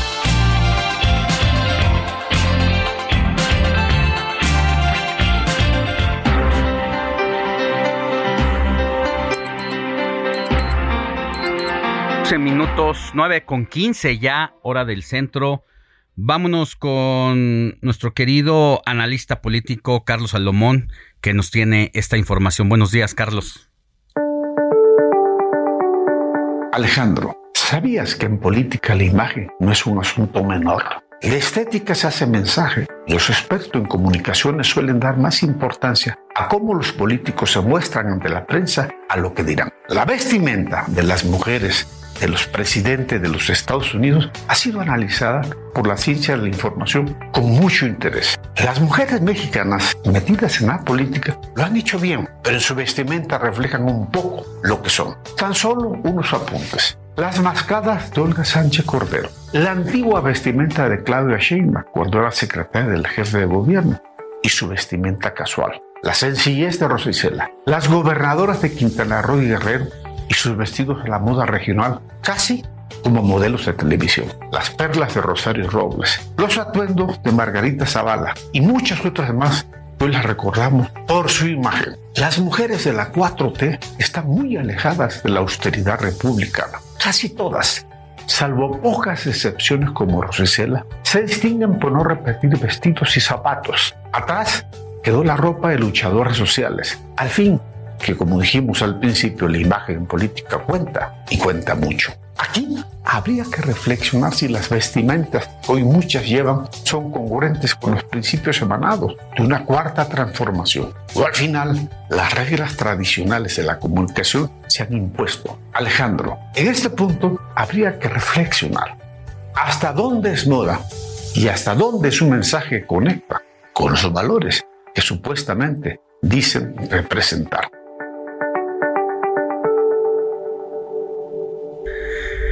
Bueno, gracias a Carlos Salomón por esta opinión. Y mire, antes de pasar a otros temas, le cuento que es muy importante para nosotros en el Heraldo Media Group la educación de las niñas y los niños. Hoy tú puedes hacer la diferencia y convertir un clic en un kit escolar. Solamente necesitas entrar a la página Fundación Grupo Andrade .org.mx, repito, fundación grupo andrade.org.mx, dar clic en donar, elegir un kit escolar Y por tan solo 300 pesitos ayudarás a las niñas y niños de la comunidad Mosaico Urbano a continuar con sus estudios. Y para eso tienes hasta el próximo 11 de agosto. Recuerda que solo tienes que entrar a la fundación grupoandrade.org.mx, dar clic y donar 300 pesos para su kit escolar. Sigue a Alejandro Sánchez en Twitter. Arroba Alex Sánchez MX.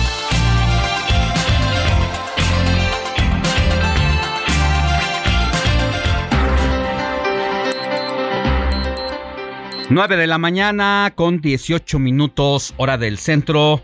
Vámonos a los temas de la política. Mire, el chapulineo ha sido toda una práctica recurrente entre los políticos mexicanos. Que en otros términos, el chapulineo es aquellos funcionarios o legisladores que asumen el cargo bajo protesta de representarlo con toda dignidad, pero que todavía no terminan su periodo y ya están viendo cómo van a salvar su pellejo político para ver ahora a dónde se van a ir. Roberto José Pacheco nos tiene información al respecto, nos preparó un reporte sobre esta situación, sobre todo del poder legislativo, donde uno pensaría que por haber reelección, buena parte de los legisladores pues se quedaría a buscar estar otros tres años en la Cámara de Diputados u otros seis años en el Senado de la República, pues para darle seguimiento a este trabajo legislativo, porque al final de cuentas fueron ellos los que hicieron posible la reelección pero va a ocurrir en el menor de los casos. Hemos platicado con algunos jefes de bancada y dicen, no, la verdad es que va a ser un porcentaje muy bajo los que van a poder o van a buscar reelegirse, porque la mayoría quiere irse hacia otros cargos. Roberto José Pacheco, muy buenos días, qué gusto tenerte con nosotros, ¿cómo estás? Mi estimado Alex, te saludo con mucho gusto en este espacio de Heraldo Radio en fin de semana. Pues efectivamente el chapulineo es todo un tema, es un fenómeno que se da a principios de cada legislatura o en los recesos para conformar a la comisión permanente y todo y todo ello pues para tener la mayoría calificada. El chapulineo, eh, Alex, también lo vivimos en tiempos electorales, donde los actores políticos por buscar un puesto o una posición dejan su partido sin importar, sí, sin importar lo que piensen los electores que le dieron su voto, pero sobre todo su confianza.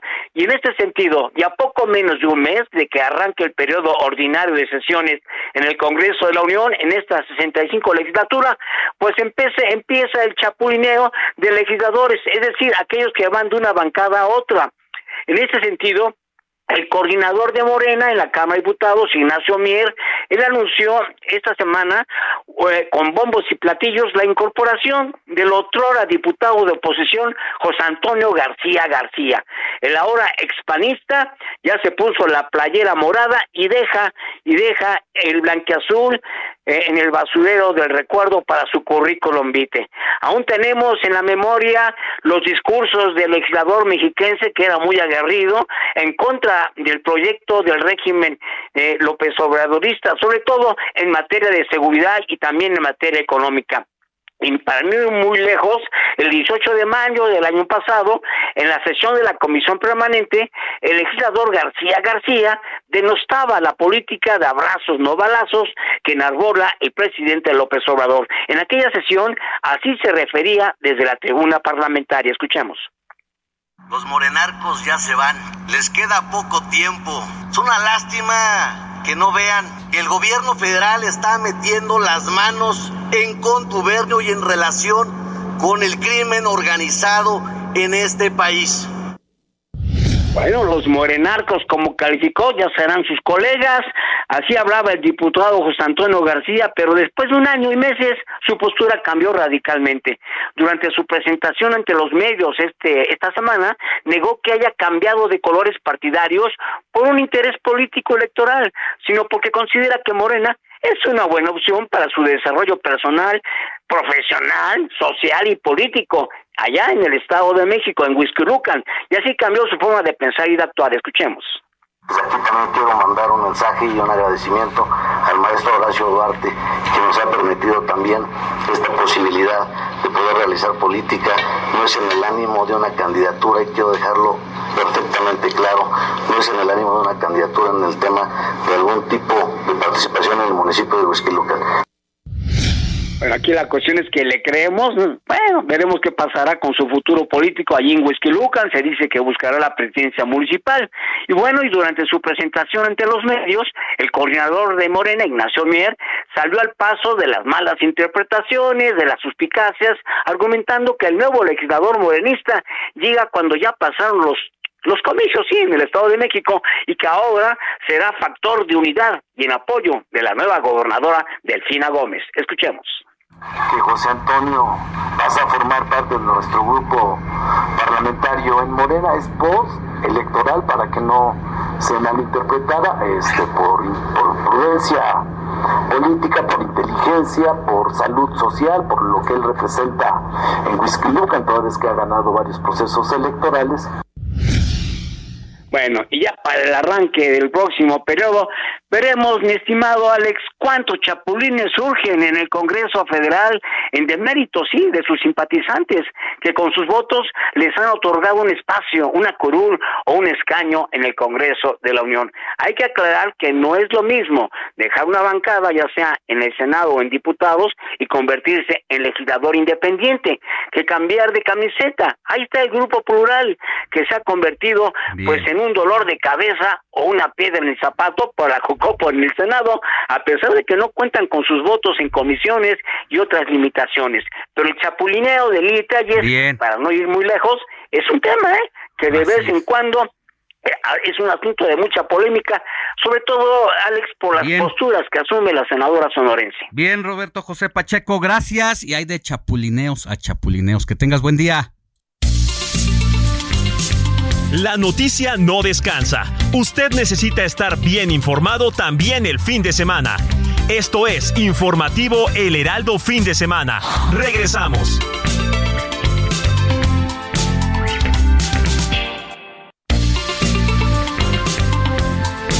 Siga en sintonía con la noticia. Alejandro Sánchez y el informativo Heraldo Fin de Semana. Continuamos.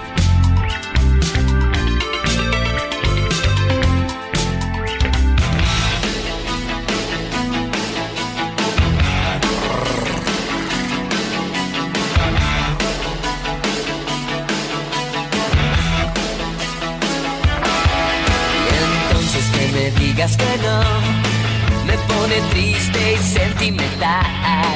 Es que no puedo dormir. 9 de la mañana con 31 minutos. En este momento está cambiando el reloj de la cabina del Heraldo Radio.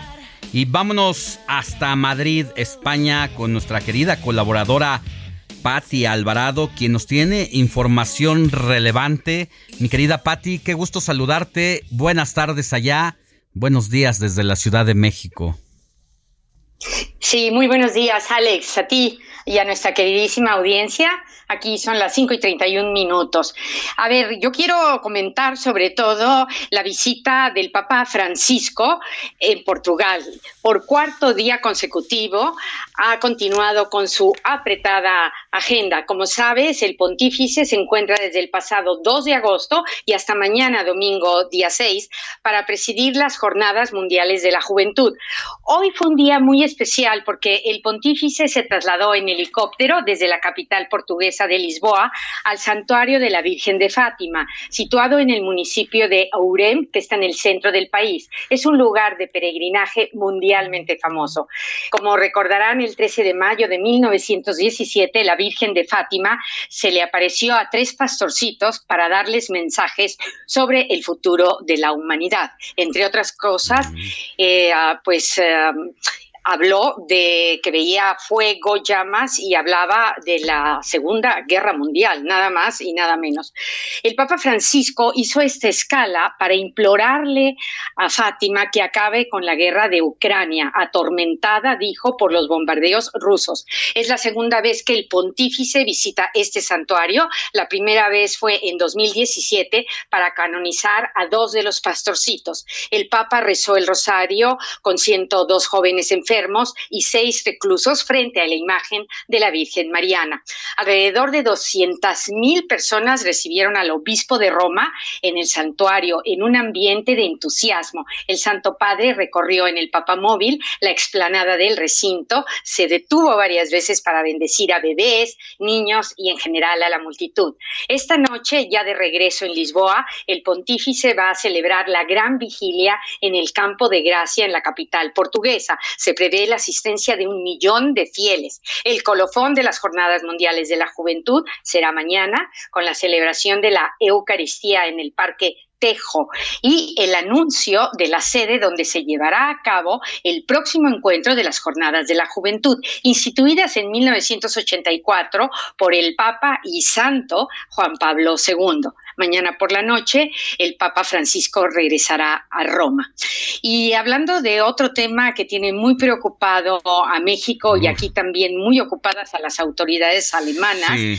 este mediodía en Berlín, la capital alemana, se celebró una concentración frente a la Embajada de México en solidaridad con los padres de María Fernanda Sánchez Castañeda, de 24 años, desaparecida el 22 de julio.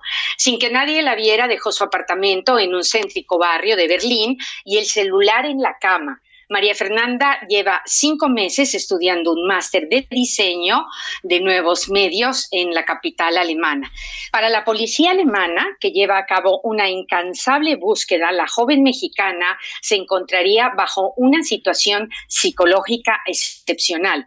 También la Oficina Federal de la Policía Criminal ha iniciado una búsqueda en todo el mundo. El gobierno de México lanzó hace unos días una búsqueda a Interpol a través de la Embajada de Alemania. Los padres de María Fernanda, que se encuentran en Berlín, pidieron a los asistentes que fueran vestidos de blanco y que llevaran velas este mediodía como símbolo de esperanza para encontrarla sana y salva. Además, se han organizado varias brigadas de voluntarios para apoyar la labor policial y resolver este caso, Alex, que ha conmocionado internacionalmente. Y te tengo un último apunte. Esta semana los 27 países de la Unión Europea, con sede en Bruselas, alertaron del gran riesgo de una crisis alimentaria global por el bloqueo ruso del grano ucraniano. El jefe de la diplomacia europea, el español José Borrell, pidió a la comunidad internacional que presionen al líder ruso Vladimir Putin para que restablezca el acuerdo que permitía a Ucrania exportar sus cereales al Mar Negro. Los países más afectados, desafortunadamente, serían los más pobres del planeta y también se experimentará sin duda una nueva subida en los precios de los alimentos. Alex. Bueno, pues temas importantísimos. Eh, quisiera destacar el de los papás de Marifer Sánchez y la desaparición de esta joven de 24 años, porque no quiero saber lo terrible que debe ser y la angustia permanente de contar hora a hora eh, en el reloj desde la ausencia de esta niña y que te encuentres todavía con algunos obstáculos, como entiendo según que se ha complicado también la búsqueda porque una legislación impide a la autoridad policial pues checar todas las cámaras que pudieran contribuir, ayudar con la investigación para la aparición de esta jovencita. Fíjate que acabo de ver además un documental que se llama precisamente Desaparecida, que es el caso de Lucy. Blackman, una jovencita que en el 2000 se fue de Inglaterra a trabajar a Tokio y también desapareció y de no ser por el empuje y la astucia del el padre de Lucy para que se llevaran a cabo las investigaciones y obligar a la policía a que se involucrara porque alguien, un conocido, eh, de Inglaterra que se había casado con una japonesa le había hablado sobre las dificultades de la investigación por ser extranjera. La astucia de este padre llevó a mover cielo, mar y tierra y entonces las autoridades se tuvieron que poner las pilas y bueno, ya después el deceso no lo voy a spoilear, pero eh, el deceso de la historia, eh, qué, es lo, qué es lo que ocurrió, pero sí, no quiero saber lo que están pasando estos papás. Es muy extraño que haya dejado el celular, Alex. Eh, Sí. y porque, bueno, sales y um, a menos de que haya sido un olvido, pero esa es una pista eh, para la policía alemana, que claro, eh, yo no sabía de esta, de esta legislación, probablemente es por la extrema protección de datos, pero sí tengo que decirte que se están usando perros rastreadores por toda la zona eh, que ella recorría, también con objetos que les han dado a los sabuesos para que olfateen, han hecho hasta búsqueda en el río Sper de, Berlín con, con buzos. Eh, quiero decir que también las autoridades judiciales alemanas están poniendo toda su parte. La embajada eh, en Berlín se está portando excelentemente, está prestando todo el apoyo y, por supuesto, con la con la eh, pues eh, apreciable e importantísima ayuda del gobierno mexicano. Y ya tampoco digamos Interpol que también ya está dentro de esta búsqueda. Así que esperemos que con todo este conjunto de expertos mundiales se la, se la pueda localizar. Y también conmueve que cientos de personas ah, pues de- del, del gremio estudiantil, no solo de la comunidad mexicana, sino colegas también internacionales, se han unido en la búsqueda, ¿no? También es un, un gran gesto de solidaridad, ¿no? Esperemos que ah, tengamos muy pronto la noticia Ojalá. y que María Fernanda pueda abrazar a sus padres. Ojalá. Te mando un abrazo, querida Pati Alvarado. Que tengas buena tarde y buena noche allá en Madrid, España. Muchas gracias, Alex, y les mando un caluroso saludo porque solo hemos tenido dos días de tregua. Ya volvemos mañana a otra ola de calor con 40 grados centígrados. Bueno, cuídate Así mucho. que bueno, calurosa tarde.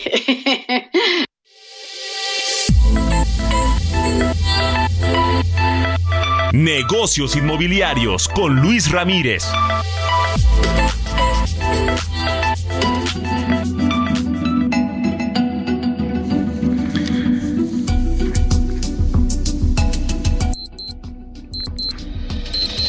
Nueve de la mañana con 40 minutos, hora del centro del país. Vámonos, vámonos con el hombre que más sabe de negocios inmobiliarios. Mi querido Luis Ramírez, ¿qué nos tienes en esta ocasión? Buenos días. Mi querido Alex, me da muchísimo gusto saludarte, muy buenos días y hoy te quiero hablar de la preventa. Sin duda muchas personas se han planteado eh, pues la posibilidad de comprar una propiedad en preventa, un departamento, una casa en preventa y se han preguntado si es mejor hacerlo en preventa o comprar una casa usada. Bueno, pues por supuesto ambas tienen ventajas y desventajas. Hoy te voy a hablar de las ventajas que tiene justamente comprar una propiedad en preventa. Primero que nada, pues obviamente tienes una casa nueva a precios más bajos, un departamento nuevo a precios más bajos. Hay varias etapas en la preventa. Hay quien vende en planos, por ejemplo, así se dice. Eh, esto quiere decir que el desarrollo todavía no se está construyendo, apenas está planteado justo en planos, ya existen las licencias y todo. Y aquí es muy importante que las personas verifiquen a quién le están comprando, verifiquen la experiencia del desarrollador, verifiquen que precisamente eh, pues tiene las credenciales, la experiencia para llevar a cabo el desarrollo. En ese orden de ideas, bueno, y verificado esto, pues bueno, obtener un muy buen precio, porque evidentemente también hay que hacer un análisis de mercado para verificar que el precio que están obteniendo en efecto es más bajo. ¿Cuánto debe ser más bajo? Debe ser por lo menos 20% más bajo, pero te voy a decir que los desarrolladores en gran medida sí, efectivamente, cuando vendemos en preventa, las primeras unidades se venden incluso más de más, que eh, debajo de ese 20%, puede ser incluso hasta un 30% abajo del valor real. Pero otra ventaja es la plusvalía que adquieres con el tiempo, Alex, y es que tú compraste la propiedad, por ejemplo, en 2023, ya con un 20% de descuento, es decir, si valía un millón, la terminas comprando en 800 mil pesos. Pero, claro, la plusvalía que tiene de aquí a que se termine de construir, supongamos que se termina de construir en 2024, y contarte que la plusvalía promedio que ha tenido todo el país en el último, en los últimos tres o cuatro años ha sido promedio del 17% anual. Pero es que hay lugares que tienen una plusvalía may- mayor, por supuesto, lugares que tienen una plusvalía menor, pero pues hay que hacer un buen análisis para saber dónde elegir. Pero no, si compraste 20% abajo en preventa y aparte transcurrió un año, pues ya tienes por lo menos otro 17% de ganancia. Y otra gran ventaja que tienes al comprar en preventa, querido Alex, es también el hecho de que eh, durante un buen tiempo, durante muchos años vas a poder no hacer ningún tipo ningún tipo de reparación. No vas a hacer ningún tipo de reparación porque obviamente la propiedad tiene eh, pues esta ventaja de ser nueva y no necesita reparaciones al menos los primeros años. Así es que hay muchas ventajas de comprar en preventa, sin duda. Hay que saber dónde, con quién, en qué lugar y hacer un muy buen análisis, pero yo te puedo recomendar que me sigas en mis redes sociales, me encuentras, eh, para quien quiera le puedo mandar un ebook sin costo eh, acerca de cinco lugares en donde invertir ahora mismo en toda la República Mexicana. Me encuentran en Facebook, en Twitter, en Instagram como Luis Ramírez Mundo Inmobiliario y por supuesto también que no se pierdan mi programa hoy aquí a las cuatro de la tarde a través de la frecuencia de El Heraldo Radio. Llevamos ya siete años al aire, todos los sábados a las cuatro de la tarde y los jueves a las diez de la noche. Así es de que escríbanme a mis redes sociales, Luis Ramírez Mundo Inmobiliario y también recomendar a mi empresa. Justamente desarrollamos y tenemos muy buenas oportunidades en preventa en www.vivedelasrentas.com.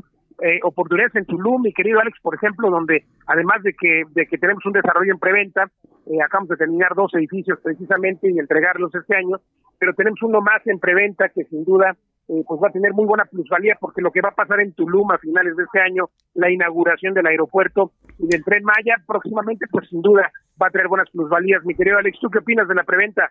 Muy bien, pues hay que echar los zorritos ahí. Vale la pena para aquellos que lo tienen. Yo todavía no lleno el cochinito, pero en cuanto lo tenga, por ahí te buscamos, mi querido Luis. Por lo pronto te escuchamos hoy a las 16 horas. A darle. Correcto, ahí nos escuchamos más tarde. Alex, te mando un abrazo a la cabina. Muy buenos días. Alejandro Sánchez y el informativo Heraldo fin de semana.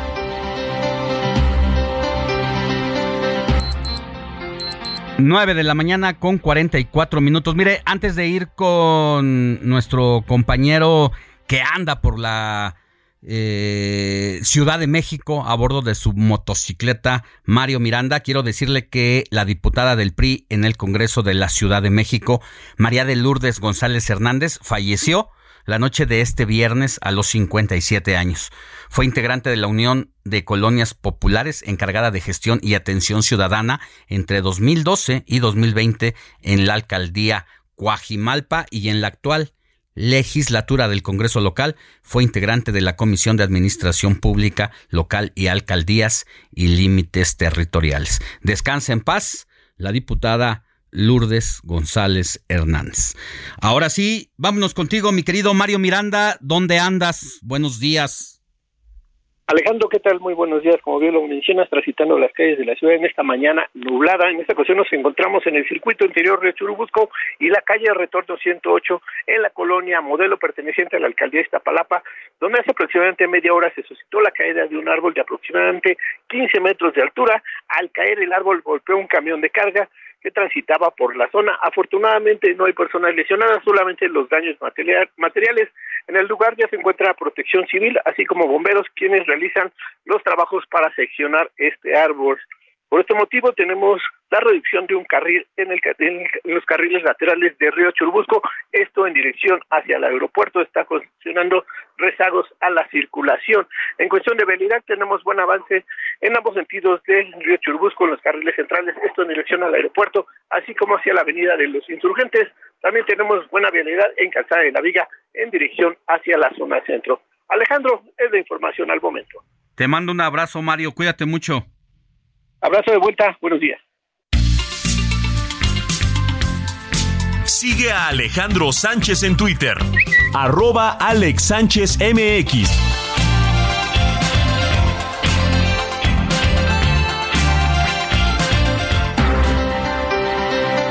9 de la mañana con 47 minutos. ¿Usted sabía que había una feria de la nuez de Castilla aquí muy cerca de la Ciudad de México? Yo, la mera neta que no. Pero Lupita Reyes, periodista, nos habla de este evento donde usted puede ir este fin de semana porque apenas arranca Lupita, entiendo. Buenos días. días, efectivamente, pues desde el 9 de agosto y hasta el 13 de agosto, pues podrás disfrutar de la Feria de la Nuez. Eh, ahora actualmente se llama Festival Cultural de la Nuez de Castilla Amecameca 2023. Y déjame decirte que bueno, ya tiene una historia. Esto eh, tiene 38 años que se celebra. Es aquí en el centro de Amecameca y el principal platillo es el chile en hogar. Así que pues si tú gustas, puedes venirte a dar una vuelta por estos rumbos y pues habrá muchos eventos, tanto culturales, musicales y pues también de gastronomía. No, pues me abres el apetito y yo, creo que serán los primeros chiles que se preparen en- de cara a la temporada, que hay que recordar que pues son prácticamente viene con las llegada, la llegada de las fiestas patrias, se acompaña, pero ya hay que empezar a calentar motores, Lupita. Efectivamente, fíjate que en esta zona eh, la temporada de chiles en nogada, digamos que es la última semana o a partir del día de Santiago del 25 de julio, que es cuando pues la gente y los expertos señalan que la madurez ha llegado pues a una a tener una buena fruta, una buena cosecha y es entonces cuando los sabores pues pueden resaltar mejor en los chiles en nogada. Ay, de verdad, de verdad, te lo aseguro que se me acaba de hacer agua a la boca. Soy muy fan de los chiles en nogada, de esa salsita que se hace con crema y con nuez.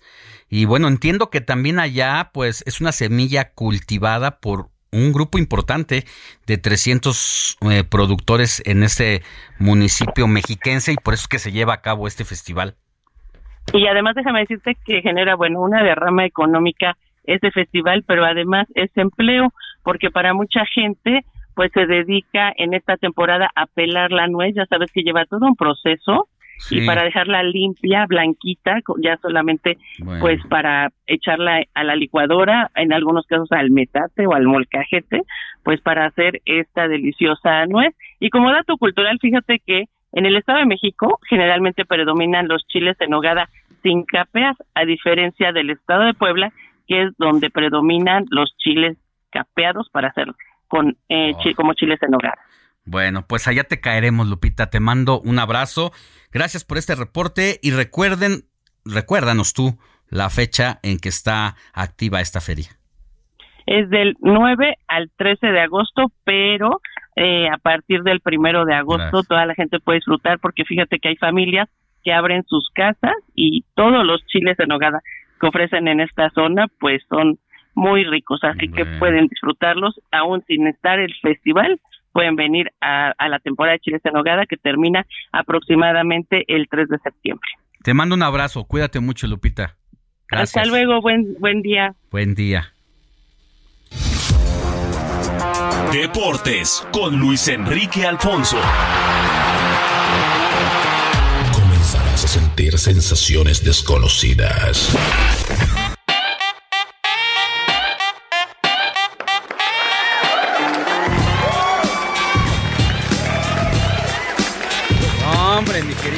Luis Enrique Alfonso, estoy viendo cómo te deslizas por el, por el tubo con un estilo bomberesco. ¿eh?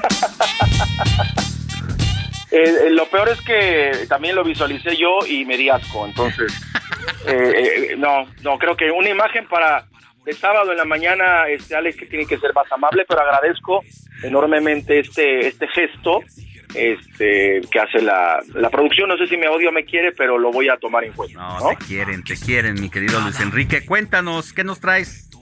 Oye, fíjate que ayer en un acto sin precedentes en la pelota cachonda del, del- del deporte mexicano, el equipo de mariachis de Guadalajara, esta novena de béisbol, no se presentó a iniciar la serie ante los sultanes de Monterrey.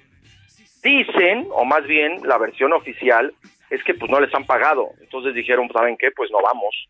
Esto no, esto, esto llama la atención porque obviamente en una, en una rama profesional y en una de las digamos, disciplinas más importantes, no de ahorita, porque ahorita, pues como está el presidente que le gusta el béisbol, piensan que, que, que es que está de moda, y es cierto, ha tenido un impulso, pero el béisbol es el deporte que más le ha dado presencia mexicana extranjera a nuestro país, o sea, es el que más eh, deportistas ha exportado, más triunfadores, porque podemos enumerar un chorro ¿eh? de fútbol, pues hablamos de Hugo Sánchez y Rafa Márquez, pero de ahí podemos hablar del Toro Valenzuela, de Loaiza, o sea, una cantidad de peloteros extraordinarios, ahora está Urias, ¿no? Entonces, eh, es lamentable y es un tema que se va a investigar, pero nunca había ocurrido, nunca había ocurrido, Alex, que un equipo de béisbol en nuestro país de liga profesional no se hubiera presentado a jugar. Pues no, nunca. Se Aunque notó. no debes de hacer al lado a nuestros boxeadores, ¿eh? Pero sí tienes razón. Y lo que ha pasado, pues es como perder por default en el llanero. Sí, no, totalmente. No, y sí, el box obviamente como deporte individual está ahí, pero deporte en conjunto, Sí, en conjunto. pues sí. obviamente llama, llama, llama la atención. Oye, pues este, tu América viene, o sea, de los que levantaron la manita ayer sufrido, pero alcanzaron a ganarle al, al Chicago Fire 1 por 0 en un partido muy bravo, muy complicado. ¿Cómo está dando dolores de cabeza este Alex Cobb? No sé si has este retomado algo, Alex, tú que eres un hombre deportista y desafortunadamente americanista, pero que sí nos está dejando, en- eh, nos está exhibiendo el Alex Cobb, ¿eh? Oye, pero la verdad sí ha sido como muy aburridón ese torneo, ¿eh? Mira, eh, el arbitraje ha sido malo, eh, han acuchillado equipos mexicanos, tampoco nos vamos a volver en la bandera, por aquí en México también hay arbitrajes muy malos, pero yo creo que de la mayor eh, enseñanza es que no somos una liga tan competitiva como pensábamos, que tenemos solamente cinco o seis equipos, que Pumas, Cruz Azul y Chivas dieron mucha vergüenza, sobre todo Chivas, porque se fue de volada, que hay que reconstruir nuestro fútbol pensando en darle competencia desde el ascenso, descenso y todo lo que habíamos hablado, ¿no? De la demasiada cantidad de extranjeros. Pero el Tata Martino ayer, el Tata Martino, que vino a tirar tanta basura aquí con cuatro años de proceso mundialista, se le ocurrió decir lo siguiente, que pues básicamente si no habló antes la, Liga Mexicana sobre ir a jugar allá, pues que no nos andemos quejando ahora. Y Nicolás Larcamón, el técnico de León, que es el campeón de la CONCACAF, que también quedó eliminado ayer ante el Real eh, Salt Lake, también dijo estas palabras. Hay mucho cruce de declaraciones, Alex, muy interesantes. Por favor, Puchel. Bueno, a ver, eh, es cierto, jugar siempre de visita es incómodo para cualquiera. Lo cierto es que este- esta liga se, se formó eh, y en la formación de esta liga y en la aprobación de esta liga participaron todos. Ahí está, mi querido. Pues ahí está. Pues Bueno. nada más para que nos pongamos las barbas a remojar, Alex. Nos escuchamos mañana. Va, Abrazo. órale, mañana para ver qué onda. Nos vemos mañana. Gracias. Yo soy Alejandro Sánchez. Hasta mañana. Heraldo Media Group presentó Alejandro Sánchez y el informativo Heraldo fin de semana. La información y el entretenimiento que usted necesita para estar enterado también en su descanso. Por el Heraldo Radio, con la H que sí suena y ahora también se escucha.